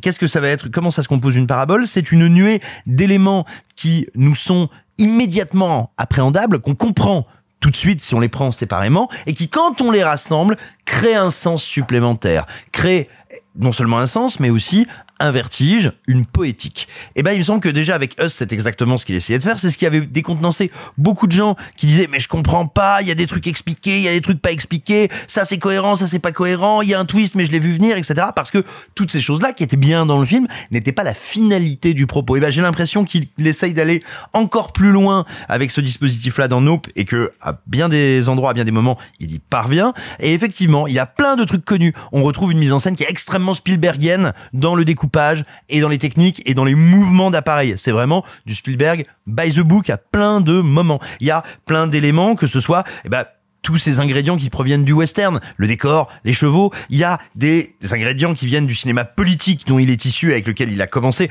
mais qui ne sont jamais, me semble-t-il, le point central. Ils sont aussi présents parce que c'est son histoire, parce que les personnages qu'il écrit, étant donné qui il est, ont des liens avec ces thèmes-là. Et bref, il y a comme ça une myriade, il y a le cinéma de science-fiction, une myriade d'ingrédients et d'éléments qui nous sont tous, indépendamment les uns des autres, familiers, et la manière dont il va les ordonner crée un langage nouveau. Et ça, c'est quand même ce qu'il y a de plus beau et de plus fort dans Nope, c'est qu'on a un film original, fait par un quand même jeune réalisateur, ça n'est que son troisième euh, film comme metteur en scène, même s'il est très actif comme producteur. Euh, et bien donc, ce type-là est peut-être aujourd'hui un des seuls dans le cinéma américain, un des seuls nouveaux venus hein, depuis depuis une décennie, euh, qui a une forme qui lui est particulière, un langage de cinéma qui lui est particulier, qui est à la fois populaire, novateur et d'une richesse qui me semble gigantesque. Et enfin, et enfin peut-être, euh, tu parlais du travail sur les carnations, sur les peaux, mais en général, dans tout le film, le travail de la photographie est Il y a un Ah, travail. la- c'est c'est Hoyt euh, Mm. Dynostoma qui, est- qui est incroyable quoi. Et, euh, et voilà. Et, et donc, euh, n'allez pas voir Nope en vous disant tiens, est-ce que moi j'arriverai mieux à le décoder? Tiens, est-ce que moi je trouverai le secret de la chaussure dressée? Tiens, est-ce que je comprendrai pourquoi le singe? Est-ce que si Est-ce que ça Est-ce que truc Est-ce que bidule? En réalité, une immense partie de Nope va vous demander du laisser aller pour vous trouver quel est ce chemin dans cette poétique, dans cette exploration et dans ce grand vertige existentiel de cinéma. Alors, non loin de moi l'idée de vouloir te contredire, néanmoins, Pile a dit. Tu pourrais bien vouloir me Pile a dit plusieurs fois en interview que lui, ce qu'il voulait, c'était raconter euh, la société du spectacle et. Euh... Mais j'ai rien à foutre qu'il l'ait dit. D'accord, ok. non mais alors, je, je vais prendre la parole. Spielberg qui dit mes films sont pas politiques quand il fait Pentagon Papers. Voilà, c'est ça. Euh, non, non, mais justement, il y a un parallèle intéressant à adresser. Attention, je vous préviens, je vais spoiler. Si vous n'avez pas vu Nope, bon, le film est sorti depuis trois semaines, mais n'hésitez pas à zapper. Comme je le rappelle, il y a toujours des time codes en description, mais je vais spoiler parce que je m'étais beaucoup limité. On avait parlé de Nope dans l'émission une semaine avant sa sortie, donc je pouvais pas me permettre de trop en dire. Mais en fait, je vais vous expliquer maintenant vraiment pourquoi j'aime le film. Et c'est parce que euh, tu parlais justement de Spielberg. Ce qui est passionnant en Spielberg, c'est que c'est des films qui sont au premier abord purement divertissants. C'est vraiment, ils viennent te prendre au trip, mais qui sont aussi un bonheur d'analyse derrière. Et moi, en fait, je trouve que c'est un truc qui s'est perdu dans un cinéma actuel, et c'est un truc qui me gênait notamment dans Us, et je sentais une volonté de producteur dans le dernier acte d'avoir littéralement un personnage qui pendant 15 minutes, face cam, nous explique une partie du récit. Ça 15 faisait minutes partie de mes gros problèmes. Si- pas dans la version de base. Oui, mais ça, on n'a pas trop le droit de le dire, Sophie. Bon. Bon, ok, on a le droit de le dire. Ok, bah dans la version de base, il va y passer ce plan-là. C'est un truc qui me gêne dans Us. Bref, il n'empêche que là, ce que j'aime dans Nope, c'est que Jordan Peele assume une certaine forme de radicalité dans l'idée de ne pas tout dévoiler au public. Leur dire voilà, prenez le spectacle, prenez-le avec vous, mais forcément, c'est ce que je disais euh, il y a, enfin, dans l'émission précédente, c'est comme un oignon. T'as une couche où tu peux apprécier euh, la, la boule parfaite que ça fait, mais t'as des couches derrière sans fin. C'est la Et- métaphore de Shrek. tout à fait, exactement. Nope, c'est comme un oignon, c'est comme les ogres. Voilà. Non mais non mais il y a vraiment ce truc là. Le film m'intéresse déjà à plein de niveaux parce que ce qu'il te raconte c'est la quête du plan ultime. C'est ça qui est intéressant, c'est ça qui est passionnant, c'est à quel point Jordan Peele dévoile un amour de cinéma et un amour de cinéma qui est même un peu passéiste par instant parce que ce qu'il te dit c'est nique le numérique dès que des caméras numériques sont autour de l'alien, les caméras s'éteignent. Nous ce qu'on veut c'est retourner à la bonne vieille caméra à manivelle et c'est comme ça qu'on pourra choper le plan ultime. C'est pas pour rien que Nope est tourné euh, en pellicule. Ça a complètement un sens. Et tu parlais de Spielberg, on y reprend plein de codes, on y reprend la Spielberg face quand t'as Steven Yeun qui lève la tête la première fois qu'il voit l'alien. Et puis même au-delà de ça, moi quand je vois le personnage du vieux chef opérateur en train de mouliner sa vieille caméra, je suis sur le bateau dans les dents de la mer avec le vieux briscard qui est en train de mouliner pour essayer de récupérer le requin. De la même manière que les bouées gonflables, c'est les tonneaux qu'on voit dans l'eau, dans, dans les dents de la mer. Tu sens que c'est un vrai amour de raconter aussi toute une partie du cinéma de Spielberg. Mais c'est pas que ça, Jordan Peele. Ce que j'aime aussi, et c'est quelque chose qui traverse tout son cinéma, c'est comment il t'explique que les Afro-Américains doivent à un moment récupérer les codes de cinéma dont on les a dépossédés et récupérer une certaine forme de pop culture. Tout le monde s'arrête à un moment sur le plan qui est inspiré d'Akira à la fin de Nope. Mais c'est pas juste gratuit de faire un plan comme ça. Déjà de le faire avec un personnage afro-américain, ça te raconte que oui, une partie de la Japan animation a délaissé un moment les afro-américains et qu'il faut le récupérer. Mais pas que ça. Parce qu'au moment où elle fait ce plan-là, une seconde avant, elle arrache une banderole de police et elle se la fout autour du cou. Il y a une dimension supérieure à chaque fois de juste être dans la référence. De la même manière que l'alien, et c'est ça qui me passionne aussi, pourquoi il ne faut pas regarder l'alien? Parce que l'alien, c'est la caméra. L'alien, c'est une caméra. Et de la même manière que quand au cinéma, tu regardes la caméra, tu sors du film, tous les personnages qui regardent la caméra, qui regardent l'alien, disparaissent à un instant du film. C'est un truc qui va me passionner pendant des années parce qu'on peut encore creuser à plein de moments. C'est-à-dire qu'il y a plein de petits détails qui sont toujours aussi passionnants. Quand tu traites justement ces Afro-Américains qui sont là depuis toujours, tu peux traiter la ruée vers l'or aux États-Unis, mais forcément le père quand il meurt au début, il, meurt tué par une pièce de monnaie.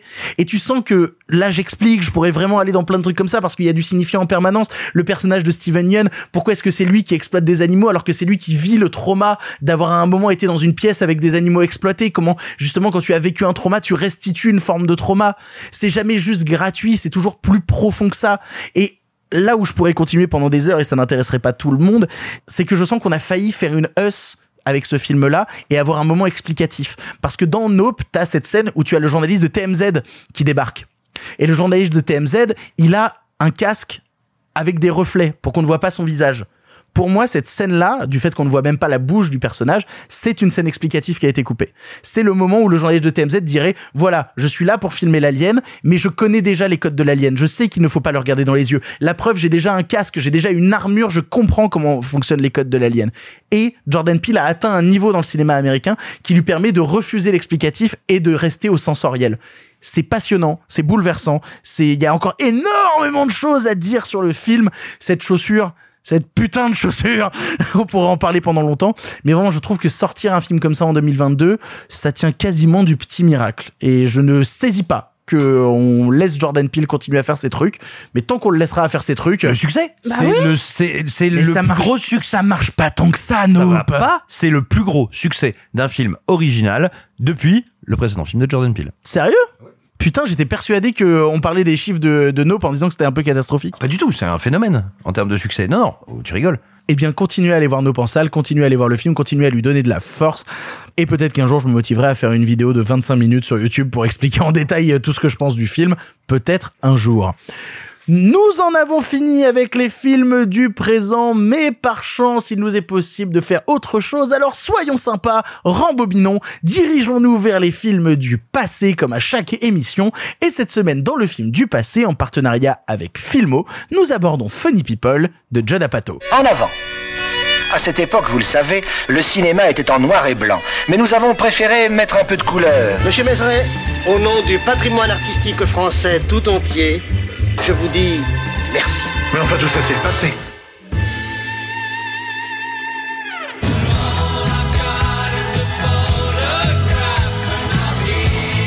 I think he caught a glimpse of something that most people don't get to see. Her husband? He's gonna kill us. He's from Australia. They just kill things there. Ah! Don't hurt him! This job is not at all what I thought it was going to be. Get in a ball, George! Ball up! Fight like a man, would ya? I don't know how to fight. I'm a comedian. When my grandfather died, there was one candle next to his bed, and the candle started flickering. We all thought it was him going to heaven, you know. You don't pass through fire to get to heaven. I think he went to hell.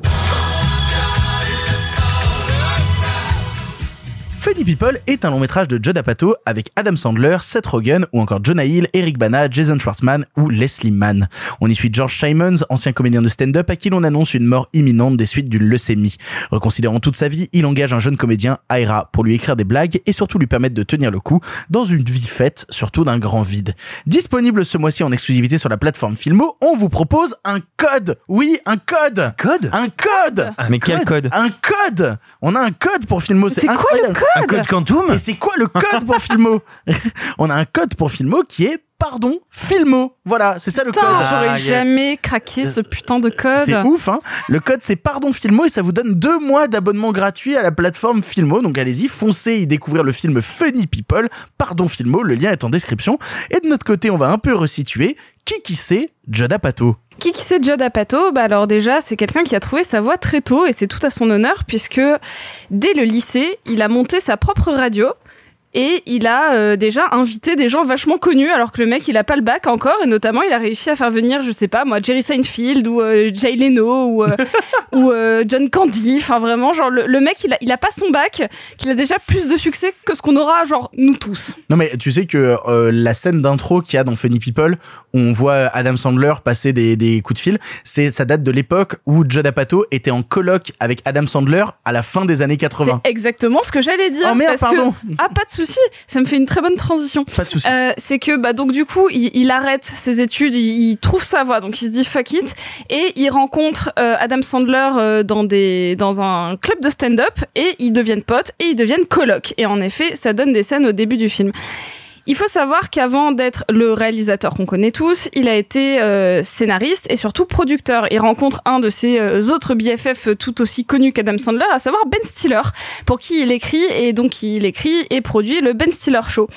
Et après, il va produire euh, plein de choses, mais euh, dans ce qu'on connaît un peu moins, il produit de, de l'animation et notamment, sachez qu'il a un peu produit les Simpsons. D'accord. Voilà, assez récemment. Mais il a pas fait du stand-up aussi à un moment? Il a fait un peu de stand-up, mais il a arrêté assez rapidement d'ailleurs. Parce qu'il galérait comme le personnage de. Exactement. Ce qui est assez important, c'est que pour moi, je vais vous le dire tout de suite, Judd Apatow est un bon réal qu'on aime ou qu'on n'aime pas, c'est un, un réal. Mais pour moi, c'est surtout un producteur de génie. C'est avant toute chose, c'est ça. C'est un mec qui a euh, le sens du, du flair et notamment, il a produit pour moi l'une des séries les plus importantes, limite de tous les temps, qui est passée malgré tout un peu dans l'oubli, qui s'appelle Freaks and Geeks.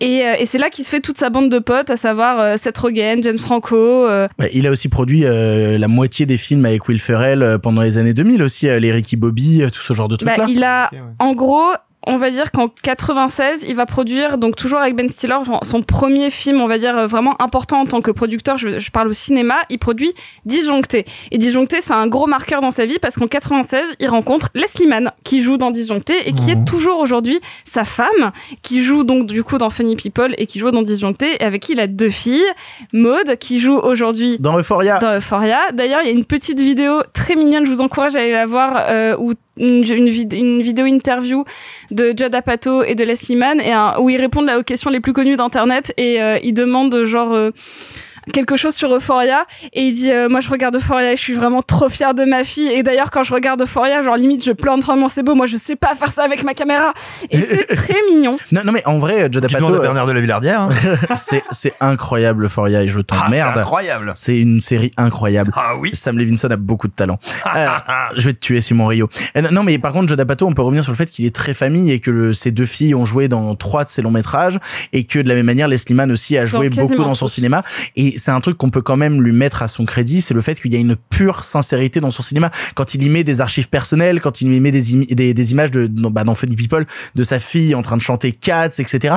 Tu sens qu'il y a une vraie sincérité dans son cinéma, qu'il est jamais cynique, qu'il est jamais euh, dans le mensonge ou dans la création à, à côté, tu vois. clairement, peu importe ce qu'on pense de lui, euh, je veux dire en tant que, que que faiseur, que réalisateur, je pense que sa sincérité de toute manière transparaît dans chacun de ses films. Je pense que c'est quelqu'un de fondamentalement honnête, en tout cas dans sa dans sa démarche. Et d'ailleurs, le fait qu'il soit toujours avec cette même bande de potes, c'est quelque chose qui s'est un petit peu perdu et qui est euh, qui est très touchant à voir aujourd'hui.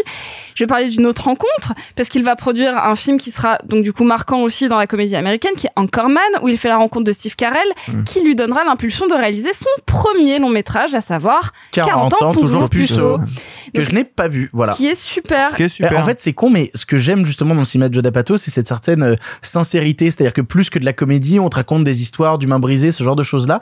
Et 40 ans toujours puceau, de loin, m'a toujours donné l'image d'une comédie un peu bébête. Non, non, pas et du de tout. justement ne pas non, non, mais c'est ça. C'est-à-dire que moi, ce que j'aime autant dans Funny People, dans l'aspect comédie, c'est aussi le côté profondément dramatique de Funny People. C'est ce destin d'humain brisé. Et j'ai l'impression que 40 ans toujours puceau ne, ne dispose pas de cet aspect-là. Si, si, Un peu li- quand même. un peu Un peu quand quand même, même. puisque littéralement, c'est, euh, ça- il part de ce postulat un peu rigolo, entre guillemets, je mets des gros guillemets de. Bah non, c'est Euh, le truc le plus triste du monde. Bah bah, ouais, c'est clair. C'est Non, non, dramatique. mais la manière dont il le présente avec C'est Steve Carell, etc., blablabla, alors qu'en fait, il est considéré comme un paria de la société parce qu'il n'a pas pu euh, prouver des choses sur sa virilité. C'est un film qui parle de la virilité et c'est très intéressant. Donc du coup, après ça, on arrive à son début de carrière et donc il a pas fait tant de films que ça. Il a fait 40 ans toujours puceau. Ensuite, il a fait Encloquement d'emploi, Funny People, 40 ans mode d'emploi, Crazy Amy et The King of Staten Island et The Bubble. Ouais, alors The Bubble, j'en ai entendu beaucoup de mal, et The King of Staten Island, on Ah, en avait dit beaucoup de mal euh, dans l'émission. Mais par contre, Pas moi. et oui, je- sauf toi, c'est vrai. Et je reviens juste après, j'ai fini mon qui sait, c'est que encore une fois, si on aime ou on n'aime pas ces films, c'est un mec qui a vraiment révolutionné en termes de production la comédie. Je vous ai cité Disjoncté, mais il a produit aujourd'hui les plus connus à part Anchorman, Super Grave, Sans ça rien ne va, Step Brothers, qui est sans doute l'une des meilleures comédies américaines euh, de des- des- depuis le début des années 2000, Mes meilleurs amis ou euh, Délire Express. Il y en a que j'aime, il y en a que j'aime pas, on s'en fiche, euh, mais en tout cas, On est entre la comédie très populaire et le stoner movie, quoi. Exactement. Et on va parler de Funny People qui, pour, à mon humble avis, est son meilleur avec 40 ans toujours puceau. C'est peut-être pas le mec avec la caméra euh, la plus ou subtile ou imaginative, mais en tout cas, ce qui est sûr, c'est qu'il sait faire les bons choix d'acteurs et qu'il a su s'entourer des bonnes personnes, que c'est un producteur de génie et que il a révolutionné euh, le, la- le cinéma de comédie américaine. Et, euh, et voilà. Et c'est voilà, c'est le qui qui sait, c'est plutôt meilleur. Non, non, mais c'était très bien, Sophie. Non, non, mais euh, tu sais, moi, il y a un truc que j'aime bien et qui me fait toujours peur à chaque fois que je m'affronte à un film de Judd Apatow, c'est la longueur de ces films. C'est-à-dire que quand je lance Funny People, je me dis, Oh, une comédie, deux heures et demie, faut avoir les couilles de la faire. C'est-à-dire, en fait, dans le sens où se dire, je suis capable de te tenir avec de l'émotion et du rire pendant deux heures et demie, c'est quand même pas rien. C'est un vrai pari à faire. Et c'est un truc que je trouve toujours intéressant et c'est un truc qui m'avait vraiment saoulé dans, euh, dans The King of Staten Island parce que il y a vraiment un moment où je m'ennuyais très fort. Et quand je regarde Funny People, qui est un film que j'ai adoré. Voilà, il faut le dire, j'ai adoré Funny People. Premier degré, je trouve ça brillantissime à plein d'instants. Bah comme d'habitude chez Judd Apatow, la deuxième partie est toujours un peu moins forte que la première. Mais quand même, quand le film se termine, et c'est ça qui est fou, malgré que j'ai trouvé que c'était un peu en dessous dans la deuxième partie, quand le film se termine, j'en aurais bien pris pour une heure et demie. C'est-à-dire, c'est, en fait, j'ai tellement réussi à rentrer en empathie avec les personnages parce qu'ils ne sont jamais manichéens et le personnage d'Adam Sandler euh, dans la première partie du film est quand même montré comme un sacré connard, il faut bien le dire. Le personnage d'Adam Sandler, c'est pas un personnage particulièrement positif euh, quand tu regardes Funny People. Bah, quand le film se termine et que t'as Seth Rogen et, et, et Adam Sandler à cette table, j'ai envie de voir ce qui va leur arriver. J'ai envie de voir la suite de leurs aventures. Il a réussi en fait à créer des personnages tellement profonds, tellement touchants, tellement drôles que les abandonner au bout de deux heures et demie me rend triste. Et je trouve ça particulièrement fort. J'ai envie d'en savoir plus, j'ai envie d'avoir des spin-offs dérivés, j'ai envie de savoir quelle a été la carrière de- du personnage de Jason euh, Schwartzman après, qu'est-ce qu'a réussi à faire Jonah Hill, est-ce que Eric Bana est retourné baiser euh, en Chine, tu vois Non mais c'est vrai, tu vois, il y a plein de trucs comme ça. J'ai envie de voir plus de soirées hollywoodiennes euh, à Los Angeles. Est-ce que Boberman va faire un... Non mais ça déjà juste les caméos de Bob Burnham dans le film m'ont rendu tellement heureux. Mais tous les caméos en vrai. Le caméo d'Eminem dans Funny People est incroyable. J'ai envie de voir juste des soirées hollywoodiennes filmées et écrites par Judd Apatow. Juste vraiment, il fait balader sa caméra dans une soirée. C'est juste des gros stars qui discutent ensemble et qui vont pas bien. Et en plus de ça, il, il arrive à le lier à un truc qui est très américain et, et qu'on a un peu moins en France, mais qui s'est démocratisé au cours des dix dernières années, qui est le monde du stand-up, qui est toute une culture quand même américaine très forte entre New York et Los Angeles. Et il arrive à te ramener des comédiens de stand-up absolument brillants et brillantes. Je pense notamment à Sarah Silverman, qui a le droit à un petit passage dans le film. Ah non mais Sarah Silverman elle est incroyable mais depuis toujours de toute manière Euh, et à chaque fois j'étais trop heureux de croiser justement des, des têtes de comédiens de stand-up américains qui sont pas assez connus en France. C'est ça qui est intéressant aussi avec Judd Apatow c'est qu'au-delà de réussir à avoir un point de vue macro et, et avoir des personnages absolument bien construits, absolument touchants, absolument merveilleux à suivre, et ben il arrive toujours à prendre de la hauteur et à dévoiler un univers plus grand qui les dépasse. C'est que des personnages qui sont assaillis par un univers trop grand pour eux, et c'est ça le personnage d'Adam Sandler. C'est un, un petit poisson qui s'est baigné dans un gros bain et qui s'y est noyé et qui aujourd'hui n'a plus rien. Et comment il réussit à retrouver un semblant d'humanité à l'intérieur de ça. Il fait un, un homme sirène. Ouais, c'est ça. où il fait un homme bébé aussi. Euh, Non, non, mais voilà, Mermaid Man. mais Ça, c'est. Je veux voir le film maintenant. Je Euh, veux voir Merman. Alors non, parce qu'il en a fait plein des films Adam Sandler, ce qui ressemble à ça, et on n'a pas envie de les Et, voir. ouais, et ils sont vraiment très mauvais. Mais Genre par- clic. Mais par, mais par contre, c'est toujours intéressant de rappeler que Adam Sandler est un comédien brillant. Parce que je trouve Il a qu'on le fait au dit pas assez. trois bons films. Ah, vas-y. Il a fait Funny People. Ouais. Il a fait. Punch Drunk Love. Voilà. Il a fait Uncut James. Ouais. Il en a fait trois. Mais pas que, il y a d'autres trucs dans la carrière d'Adam Sandler. Et rien que pour vos cheveux.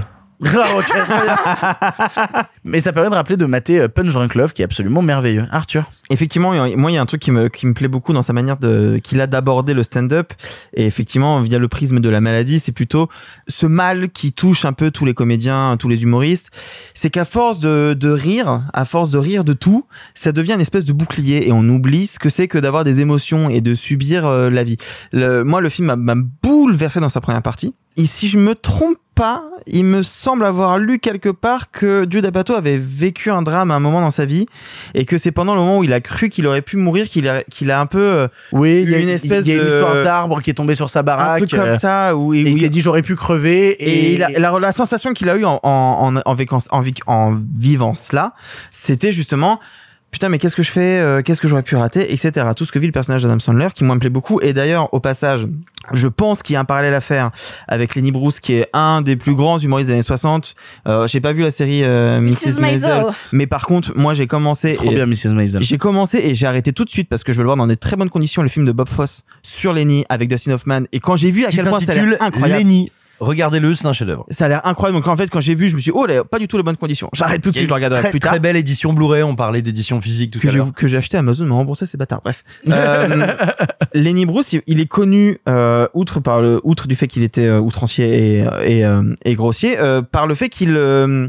il balançait tous les problèmes de sa vie privée sur scène il balançait tout ce qui n'allait pas euh, devant le public. Et c'est un peu ce que fait Adam Sandler au final quand enfin tu vois j'y vois un peu un alter ego de euh, euh, vous me faites tout chier je me suis forcé à vous faire rire et qu'est-ce que vous me rendez vous derrière et moi je vais crever et qu'est-ce que je vais rester? Je trouve qu'il y a vraiment un parallèle à faire entre les deux je trouve ça vraiment très beau. Et en plus c'est un film qui rend vraiment hommage au stand-up c'est-à-dire qu'il y a des séquences de spectacles vraiment filmées à l'intérieur Bah, ça ça m'a pas mal rappelé par euh, certains aspects une euh, merveilleuse série que je vous encourage à, à regarder, qui est la série Louis, euh, la série de, de Louis C.K. qui suit à la fois le quotidien d'un type qui est un loser fini et qui alterne entre ça et une déclaration d'amour au stand-up avec des vraies scènes de stand-up dans la série. La, la série- Seinfeld. Bah, ouais, non, non, non, totalement, To- bah, non, totalement. Mais par contre, euh, voilà, il y a un épisode de la série Louis avec euh, Robin Williams qui est sûrement un des épisodes qui m'a fait le plus chialer de toute ma vie. Mais il n'empêche que pour continuer à citer les caméos de de, de People, on y retrouve des comédiens de stand-up incroyables comme, euh, George Wallace, etc. Mais on y croise aussi notamment Norm Macdonald et euh, c'est important de parler de Norm Macdonald qui est un humoriste euh, américain qu'on connaît assez mal en France, qui était un des meilleurs amis d'Adam Sandler et qui est décédé en 2021. Euh, moi, je vous avouerai que j'ai beaucoup suivi tout ce qui suit, tout ce qui était autour de Norm Macdonald et notamment Adam Sandler avait fait un spectacle sur scène qui se terminait par une chanson avec des images de lui et Norm Macdonald pour dire bah tu me manques mon pote et je t'aime et revoir euh, Adam Sandler et Norm Macdonald jouer ensemble dans Funny People, ça vient gratter un petit truc qui émotionnellement m'a vraiment chopé. Moi, je voudrais juste rajouter quelques petites choses. Euh, dans la notion d'utiliser l'humour comme un bouclier, moi, un truc que je trouve assez assez malin euh, dans l'écriture du personnage d'Adam Sandler, c'est qu'il utilise du coup l'humour pour parler de sa future mort ou pas, et du coup, ça questionne aussi de jusqu'où on peut aller. Tu vois, jusqu'où on peut faire des blagues, jusqu'où euh, je dédramatise ma vie ou, à- ou juste de quoi peut-on rire en fait. Et ça le fait sans être jamais à, à questionner la moralité, la machin. C'est juste naturellement dans, la, dans le chemin de pensée du personnage qui est en train de, de peut-être disparaître quoi. Alors c'est c'est intéressant, je voulais j'ai checké la date euh, de sortie, il y a deux films en fait qui ont traité de la maladie avec des humoristes et surtout avec la même bande d'humoristes. Euh, en 2011 est sorti 50-50. Ça vous dit rien? Si, si. Euh, ça me dit quelque chose. Moi, C'est euh, de Jo- loin, c'est mais... Joseph Gordon-Levitt à, à qui on dit vous avez un cancer. Ouais, qui a un cancer et t'as Seth Rogen qui se rase la tête avec lui, c'est ça? Ouais, c'est en mode, c'est, t'as 50-50% de chance et comment tu vis ta vie à partir de ça? Mais c'est juste que c'est quand même deux comédies qui sortent à deux ans d'écart, qui traitent du cancer et de comment tu, mais c'est des, c'est des vraies comédies, c'est pas genre, euh, des grosses comédies US avec un gros cast avec Seth Rogen dans les deux, quoi. Simon. Moi, je, je vais pas m'attarder sur euh, le pan metteur en scène euh, de la carrière de Joe D'Apato parce que pour moi, ce qu'il fait, c'est comme des films, mais en moins bien. Euh, mais Oh, non, en revanche, personne. oui. Mais en revanche, je trouve que c'est un producteur assez passionnant et je trouve qu'il est aussi très intéressant de voir comme il travaille la mémoire de la comédie américaine. Peut-être parce que il est encore, alors qu'on va dire en gros, il a commencé à exploser il y a 25, presque 30 ans, et il est encore aujourd'hui le principal king of comedy américain, et il est conscient qu'il n'y a pas vraiment de relève ou personne qui soit capable de le challenger, ou tu vois, ou d'incarner et de pousser comme il l'a fait une nouvelle génération, un nouveau rire, une nouvelle forme. Et il est intéressant de voir, il y a tout récemment encore en 2022, il a produit un doc qui est absolument passionnant sur un des plus grands comiques américains qui est George Carlin. Euh, si vous ne connaissez pas Oh, George, Il est oui. bien le docu ou pas? Ah ouais ouais. Euh, mais euh, si vous ne connaissez pas George Carlin, Il faut allez voir donc tous les euh, spectacles de George Carlin. Allez déjà jeter un petit coup d'œil sur YouTube, vous allez halluciner. C'est bon, voilà. Et il a fait pas mal de documentaires, pas mal de travail, on va dire, ce qu'on pourrait dire sur la mémoire de la comédie américaine. Et et je trouve ça très intéressant finalement, qu'il n'y ait pas encore ou qu'il n'y ait toujours pas de relève à sa hauteur, parce que personne n'a été là justement pour exploser et pousser une nouvelle génération. Ça nous dit aussi peut-être quelque chose bah, du type de fracture qu'il y a en ce moment socialement aux États-Unis, combien il est difficile, voire impossible, dans le contexte culturel actuel de l'Amérique, d'avoir comme ça une espèce de grand rire rassembleur, de grand rire fédérateur, du moins pas à ce niveau-là. Et de même que je trouve assez touchant de voir, alors il n'a pas abandonné la comédie, hein, ne me faites pas dire ce que je n'ai pas dit, mais même dans ses productions, quand tu regardes une série euh, Netflix comme euh, Love, on peut pas dire que ce soit de la pure comédie. Ça fait longtemps qu'il a quitté la pure comédie, et même si c'est la série anthologique, ça. Non, non, non, c'est incroyable. C'est, euh, merde. Mm. avec celle qui jouait dans Community. Gillian, euh, Eh bien, c'est super. On n'a pas les noms. Bonjour, bienvenue dans l'émission Pardon les noms. eh bien sûr que si, on a les noms. Enfin, qu'est-ce que tu racontes On a J'étais surtout ju- des fiches IMDB sous la Non, main. pas du tout. Je suis en train de, de, de réfléchir et de laisser les muses euh, vomir l'inspiration sur moi. Euh, c'est donc évidemment avec Gillian Jacobs et Paul Rust. Ah, évidemment, oui. Et Iris Apato, du coup. Absolument. Bref, mais mais voilà, il y a beaucoup de ces créations euh, qui sont de plus en plus dévorées par la mélancolie, par l'incertitude, et où on va dire la comédie est plus un décor. Il y a des comiques. On est au milieu de la scène de stand-up. Euh, le monde de la comédie existe dans ces œuvres, mais elle, elle s'hybride de plus en plus. Ça, je trouve ça intéressant. Mais, mais c'est le cas dans Funny People, c'est ce qui est raconté. Absolument. En fait, il veut te raconter l'histoire de gens drôles, donc forcément à un moment tu vas rire. Mais le quotidien des gens drôles n'est pas forcément un quotidien qui lui est drôle.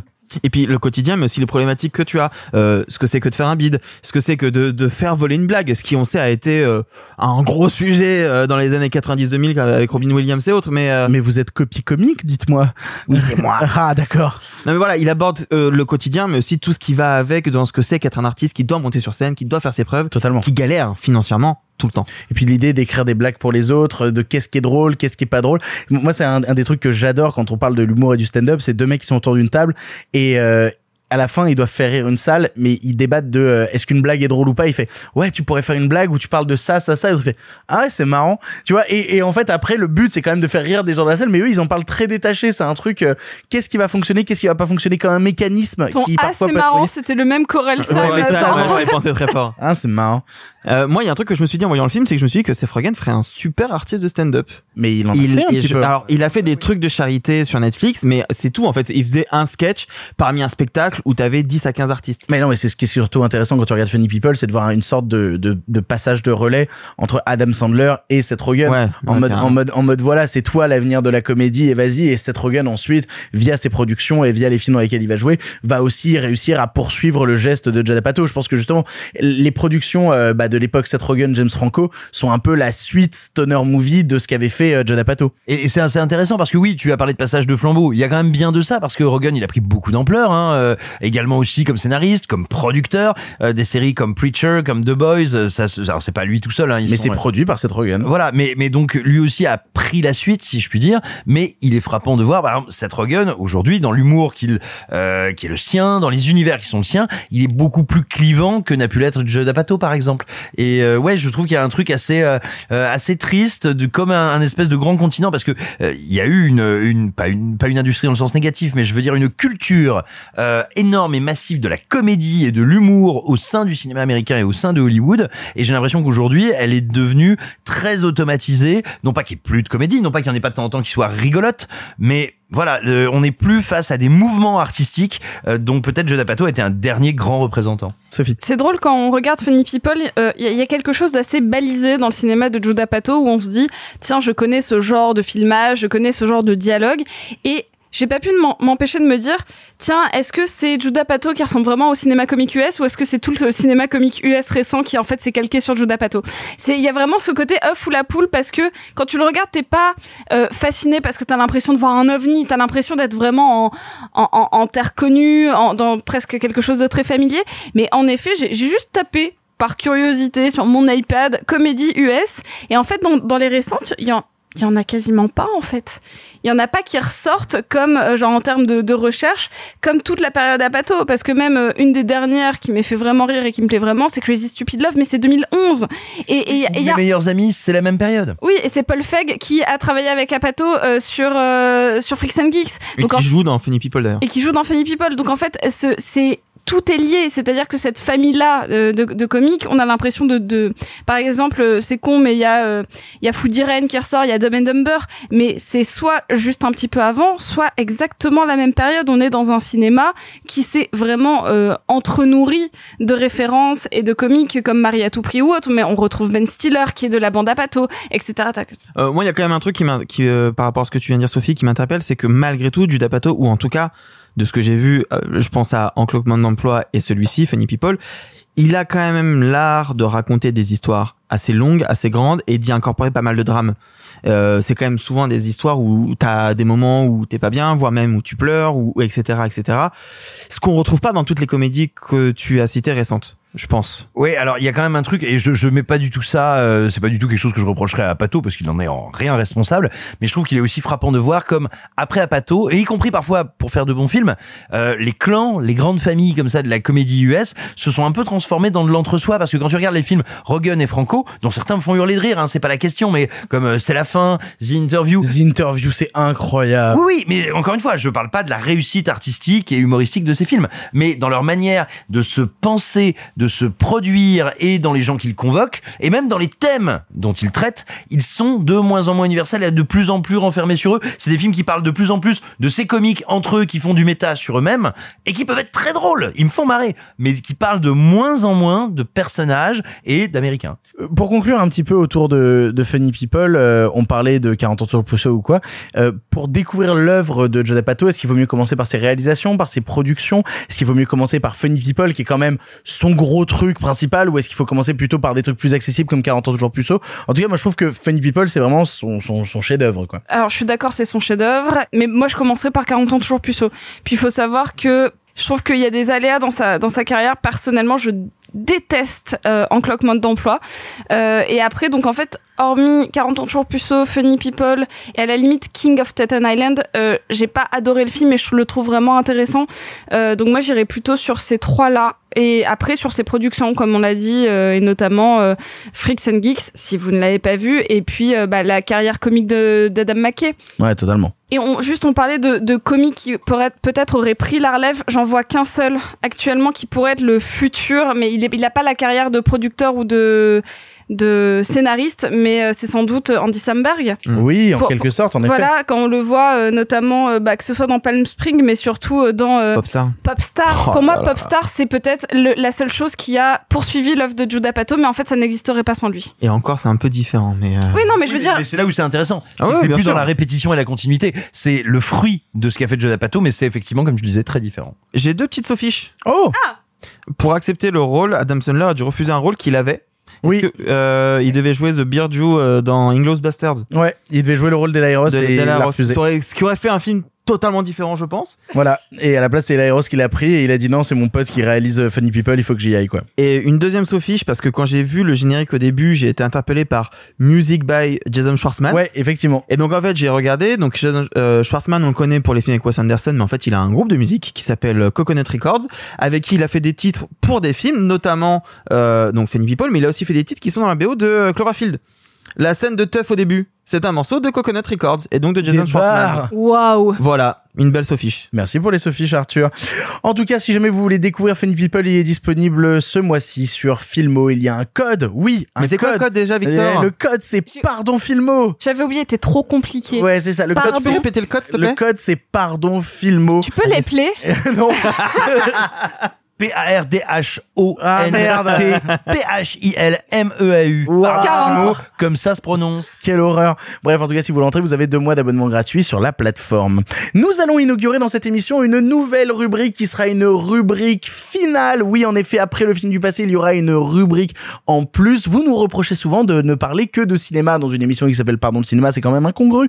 Mais, mais c'est vrai que vous nous reprochez que ça. Du coup, on s'est dit qu'on allait rajouter un petit truc en plus à la fin des émissions. Un truc pour parler des autres trucs. Voilà. Parce qu'il n'y a pas que le cinéma dans la vie, il y a aussi d'autres trucs qu'on aimerait vous recommander. C'est d'autres recos. C'est, pardon, les autres trucs. En voilà des divagations.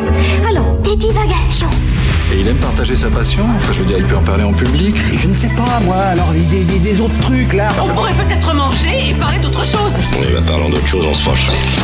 Vous êtes hors sujet, mademoiselle. Vous croyez? Pardon les autres trucs, la rubrique où on vous parle d'autres trucs que de cinéma. J'aime beaucoup ce nom. Ouais, j'aime bien. Pardon les autres trucs, je trouve ça vraiment cool. Qui qui veut commencer et inaugurer Pardon les autres trucs? Eh bah tiens, Simon Rio, tu voulais parler d'un autre truc que de cinéma. C'est quoi ton autre truc cette semaine? Ah, j'avais en plein d'autres trucs, mais je vais vous parler de la fin de Better Call Saul, la série qui était initialement un spin-off de Breaking Bad et qui, finalement, à force de réussite, est devenue sa propre entité. Quand bien même elle est, bien sûr, scénaristiquement, mythologiquement, intimement liée à Breaking Bad. Euh, moi, la série, elle me passionne parce que, comme beaucoup de gens, j'ai vu Breaking Bad et contrairement à beaucoup de gens, je trouve ça sympatoche, mais pas beaucoup plus euh, parce que là c'est pas du tout pour taper sur Breaking Bad c'est juste pour me situer par rapport à vous qui m'entendez. Euh, je trouvais que c'était une série qui re- qui reposait sur des mécaniques extrêmement répétitives de Deus Ex Machina. En gros quand tout est foutu Walter White fait hey prof science! Et euh, il sort tout le monde bon voilà tu peux le faire une fois mais quand tu le fais à la fin de chaque saison c'est insupportable. Je trouve que les deux premières saisons se traînent beaucoup en longueur. Bref je suis pas un fou de Breaking Bad. Et donc je découvre Better Call Saul essentiellement parce que je m'ennuie. Sauf que là au miracle c'est incroyable, c'est d'une écriture surpuissante, c'est d'une mise en scène démentielle. Et pourquoi? Pourquoi? Pour deux raisons à mon sens. Euh, les deux les deux showrunners, dont Vince Gilligan, qui est le plus médiatique des deux, mais mais et euh, son camarade, dont j'ai Peter Gould. Bah tout simplement, on va dire, ils ont euh, à cœur l'héritage, notamment l'héritage de la littérature noire américaine, notamment un auteur dont j'ai déjà causé ici, qui s'appelle Jim Thompson. Mais Jim Thompson, là, ils vont introduire quelque chose qu'on n'a pas d'habitude chez ce type-là, qui nous parle de ratés, euh, de gens qui sont, on va dire, poursuivis par leurs faiblesses, leurs failles, leurs vulnérabilités, qui les emmènent toujours dans des spirales infernales. Bah là-dedans, il va adjoindre une vraie notion d'optimisme à travers la possibilité du sacrifice et de la rédemption. Je vous en dis pas plus, mais donc ça parasite, transforme, fait muter complètement l'équation de base et on arrive à cette série qui est absolument bouleversante, qui est euh, conçue mais avec un niveau, c'est de la chirurgie et qui pour moi a un concept tant dans l'écriture que dans la mise en scène que dans le montage que je trouve extrêmement intéressant quand bien même on a des personnages qui sont tous d'immenses bavards, soit parce que bah, Saul, le personnage principal, euh, est victime de logorée comme moi, soit parce que les autres sont tous avocats plus ou moins, donc c'est sûr qu'ils causent pas mal. Néanmoins, ce qui définit tous les protagonistes de la série, ce sont leurs actions et la matérialité de leurs actions. Euh, on ouvre un coffre en construisant un truc avec des épingles à nourrice. J'invente, hein, je suis pas en train de vous spoiler. Ce que je veux dire, c'est que euh, toujours ce qui définit les causes les conséquences et, euh, et ce qui va arriver de bien ou de mal aux personnages, ce sont leurs actes et la matérialité qu'ils prennent. Et ça, en fait, c'est une manière de ramener en permanence sur le plancher des vaches et euh, on va dire d'incarner des enjeux qui sont symboliquement et humainement euh, très puissants. C'est une manière de les ramener à quelque chose de très concret, de très perceptible. Et c'est ce qui fait que cette série, qui pourtant est d'une richesse thématique gigantesque, est toujours, toujours, toujours faussement terre à terre. Bref, Better Call Saul, c'est un des plus grands récits noirs contemporains. C'est bouleversant, c'est invraisemblablement bien écrit, c'est d'une cruauté sans nom, c'est une leçon de très, très, très, très grand polar. Et bien moi de mon côté, pour cette première édition de Pardon les autres trucs, je vous ai ramené dans ma besace un album, un album d'un de mes groupes préférés qui s'appelle Silver Sun Pickups. Alors peut-être que vous ne connaissez pas Silver Sun Pickups, mais vous les avez peut-être croisés au détour de plusieurs œuvres culturelles, notamment un de leurs morceaux qui s'appelle Lazy Eye, était d'un des morceaux jouables dans le jeu Rock Band 2 ou dans Guitar Hero World Tour. Vous avez peut-être aussi entendu un de leurs morceaux qui s'appelle Panic Switch, puisque c'était le morceau qui était utilisé par la bande-annonce de Sucker Punch de Zack Snyder. Et alors vous avez peut-être déjà entendu un des morceaux du groupe dans le film Under the Silver Lake, puisque dans Under the Silver Lake, il y a un groupe fictif, euh, qui s'appelle Jesus and the Vampires. Et ben en fait, Jesus and the Vampires, c'est Silver Sun Pickup. Là oui, non parce que les deux premières étaient quand même un peu techniques. Moi non, quand Oh, même la pas tant. troisième aussi, en vrai. hein. La Bref. troisième, elle me parle. Silver Sun Pickup, c'est un groupe que j'appellerais de rock indépendant folk californien. En tout cas, on est entre le rock, le folk et les expérimentations un petit peu électroniques. C'est un groupe qui m'a toujours passionné. Je vous encourage à découvrir leurs premiers albums qui sont euh, Carnavas, euh, Spoon. Après, ils ont tenté des nouvelles choses un peu plus éthérées avec euh, Neck of the Woods ou Better Nature. Je les avais un peu perdus sur We Do Weeds et là, ils sont revenus avec un nouvel album qui est sorti la semaine dernière qui s'appelle Physical Thrills que je vous encourage vraiment à découvrir parce qu'ils assument enfin un truc qu'ils avaient toujours mis un peu de côté comme s'ils l'assumaient pas, comme s'ils avaient tellement un gros héritage de ce rock indépendant californien qu'ils ne pouvaient pas se permettre d'aller entièrement dans une forme de musique électronique qui viendrait s'ajouter à leur guitare, à leur batterie, à leur basse. Et ben maintenant, ils l'assument, ils assument ces tonalités électroniques et ça donne cet album Physical Freeze que je trouve absolument brillantissime. Voilà, si vous aimez justement ce genre de musique qui à la fois va vous emporter et euh, vous faire un peu vibrer parce que bah, moi il y a des morceaux dans Neck of the Woods à l'époque que j'adore, il y a The Royal We euh, qui est un morceau que j'ai écouté en boucle, il y a ceux que je vous ai cités comme Panic Switch, Euh, il y a un morceau que que j'adore plus que tout qui sont vraiment un de mes morceaux préférés de tous les temps dans leurs premiers albums qui s'appelle Rusted Wheel. Voilà, je vous ai donné plein de recos de morceaux pour découvrir. De toute manière, si vous voulez découvrir le groupe comme tous les groupes sur Spotify, ils ont une petite playlist à leur nom. This is le groupe. Et ben il y a une petite playlist This is Silver Sun Pickup. Elles sont super ces playlists là. Ouais, elles sont vraiment très très cool. On les aime beaucoup. Bah voilà, vous pouvez aller découvrir ça et vous pouvez découvrir leur dernier album qui s'appelle Physical Thrills. Reels, qui est pas symbolique de l'entièreté de leur carrière, qui est une sorte de nouveau chemin dans leur carrière. Peut-être que l'avant leur vous plaira, peut-être que cet album vous plaira. En tout cas, moi, ça a été un truc que j'ai beaucoup écouté cet été et qui m'a rendu très heureux. Toi, de ton côté, Arthur, tu voulais nous parler d'une BD. Absolument, parce que ceux qui me suivent, vous êtes pas très nombreux, mais je vous adore, savent que pour Combini, je suis également journaliste BD. Et Dieu sait que j'en lis euh, beaucoup. Mec, je le découvre pendant cette émission. C'est Je- vrai je, je savais pas. Je savais pas que tu t'occupais de la partie BD aussi, Bah, en d'accord. gros, il faut savoir que depuis 4, 5, 6 ans, euh, la grande, la grande partie, la grande moitié des, des papiers crayons, le format qu'on fait avec des dessinateurs, c'est moi qui les ai faits. D'accord. Et je fais beaucoup de, de critiques, de sélections, de, de bouquins, etc. Euh, Il y a une rentrée BD qui est hyper chargée. J'aurais pu vous parler de vraiment une grosse dizaine de titres sans aucun souci, mais il y en a un dont je- dont je voulais parler parce qu'il me semble accessible, doux, et que c'est un auteur qui change de registre un petit peu, enfin vaguement. Et, euh, et c'est toujours assez plaisant. Je voulais parler du, du nouveau bouquin de Bastien Vives qui sort le 31 août euh, et qui s'appelle le dernier week-end de janvier.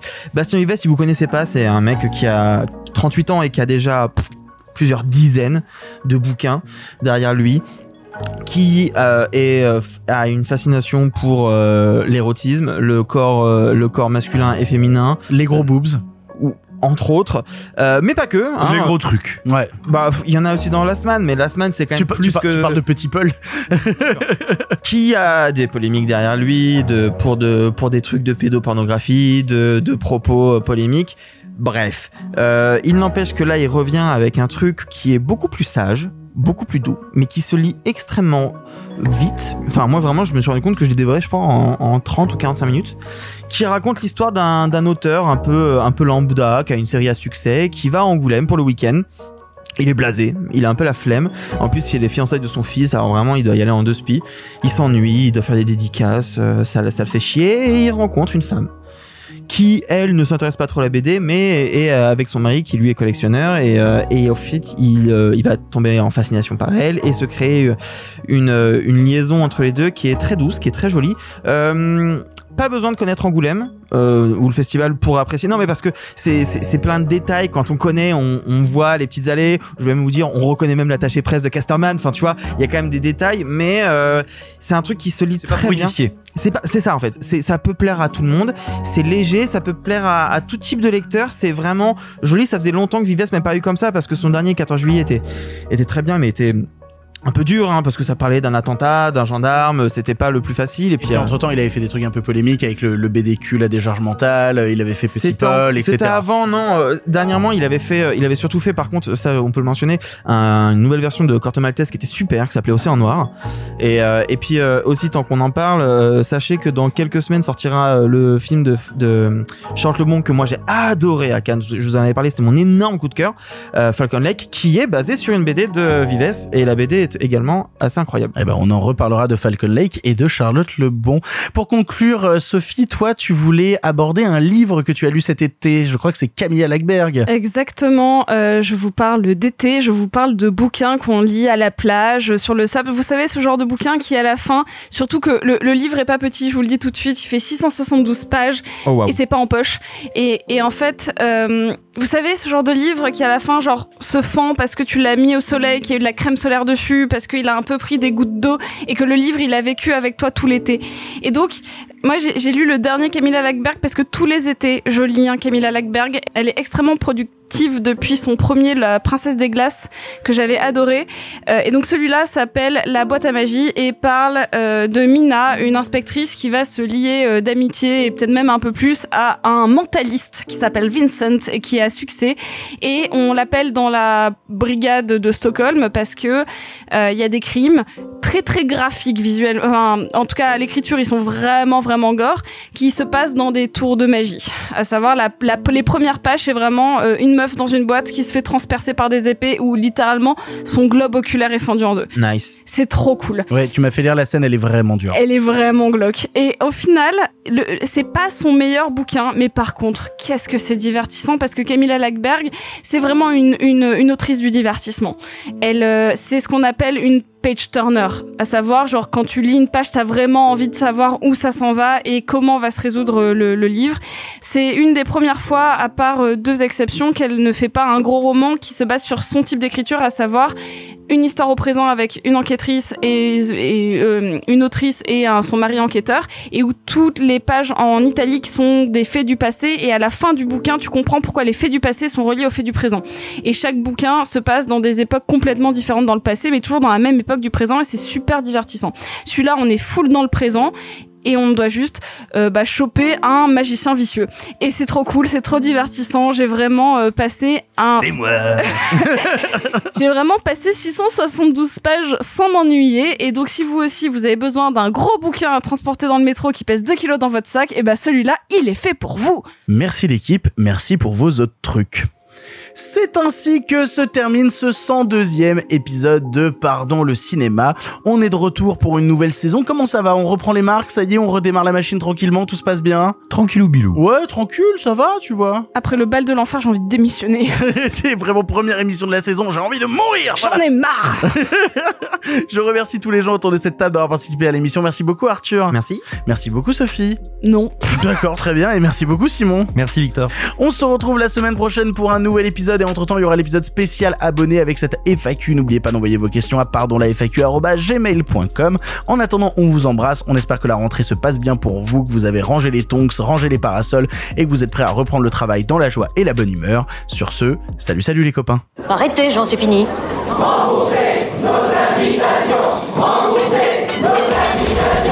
Qu'allons-nous faire par Osiris Essayons de nous voir la semaine prochaine pour déjeuner et puis vous me montrerez votre clocher. Le cinéma fait de toi un bon gamin Et que c'est quoi Maintenant c'est fini, va falloir rentrer.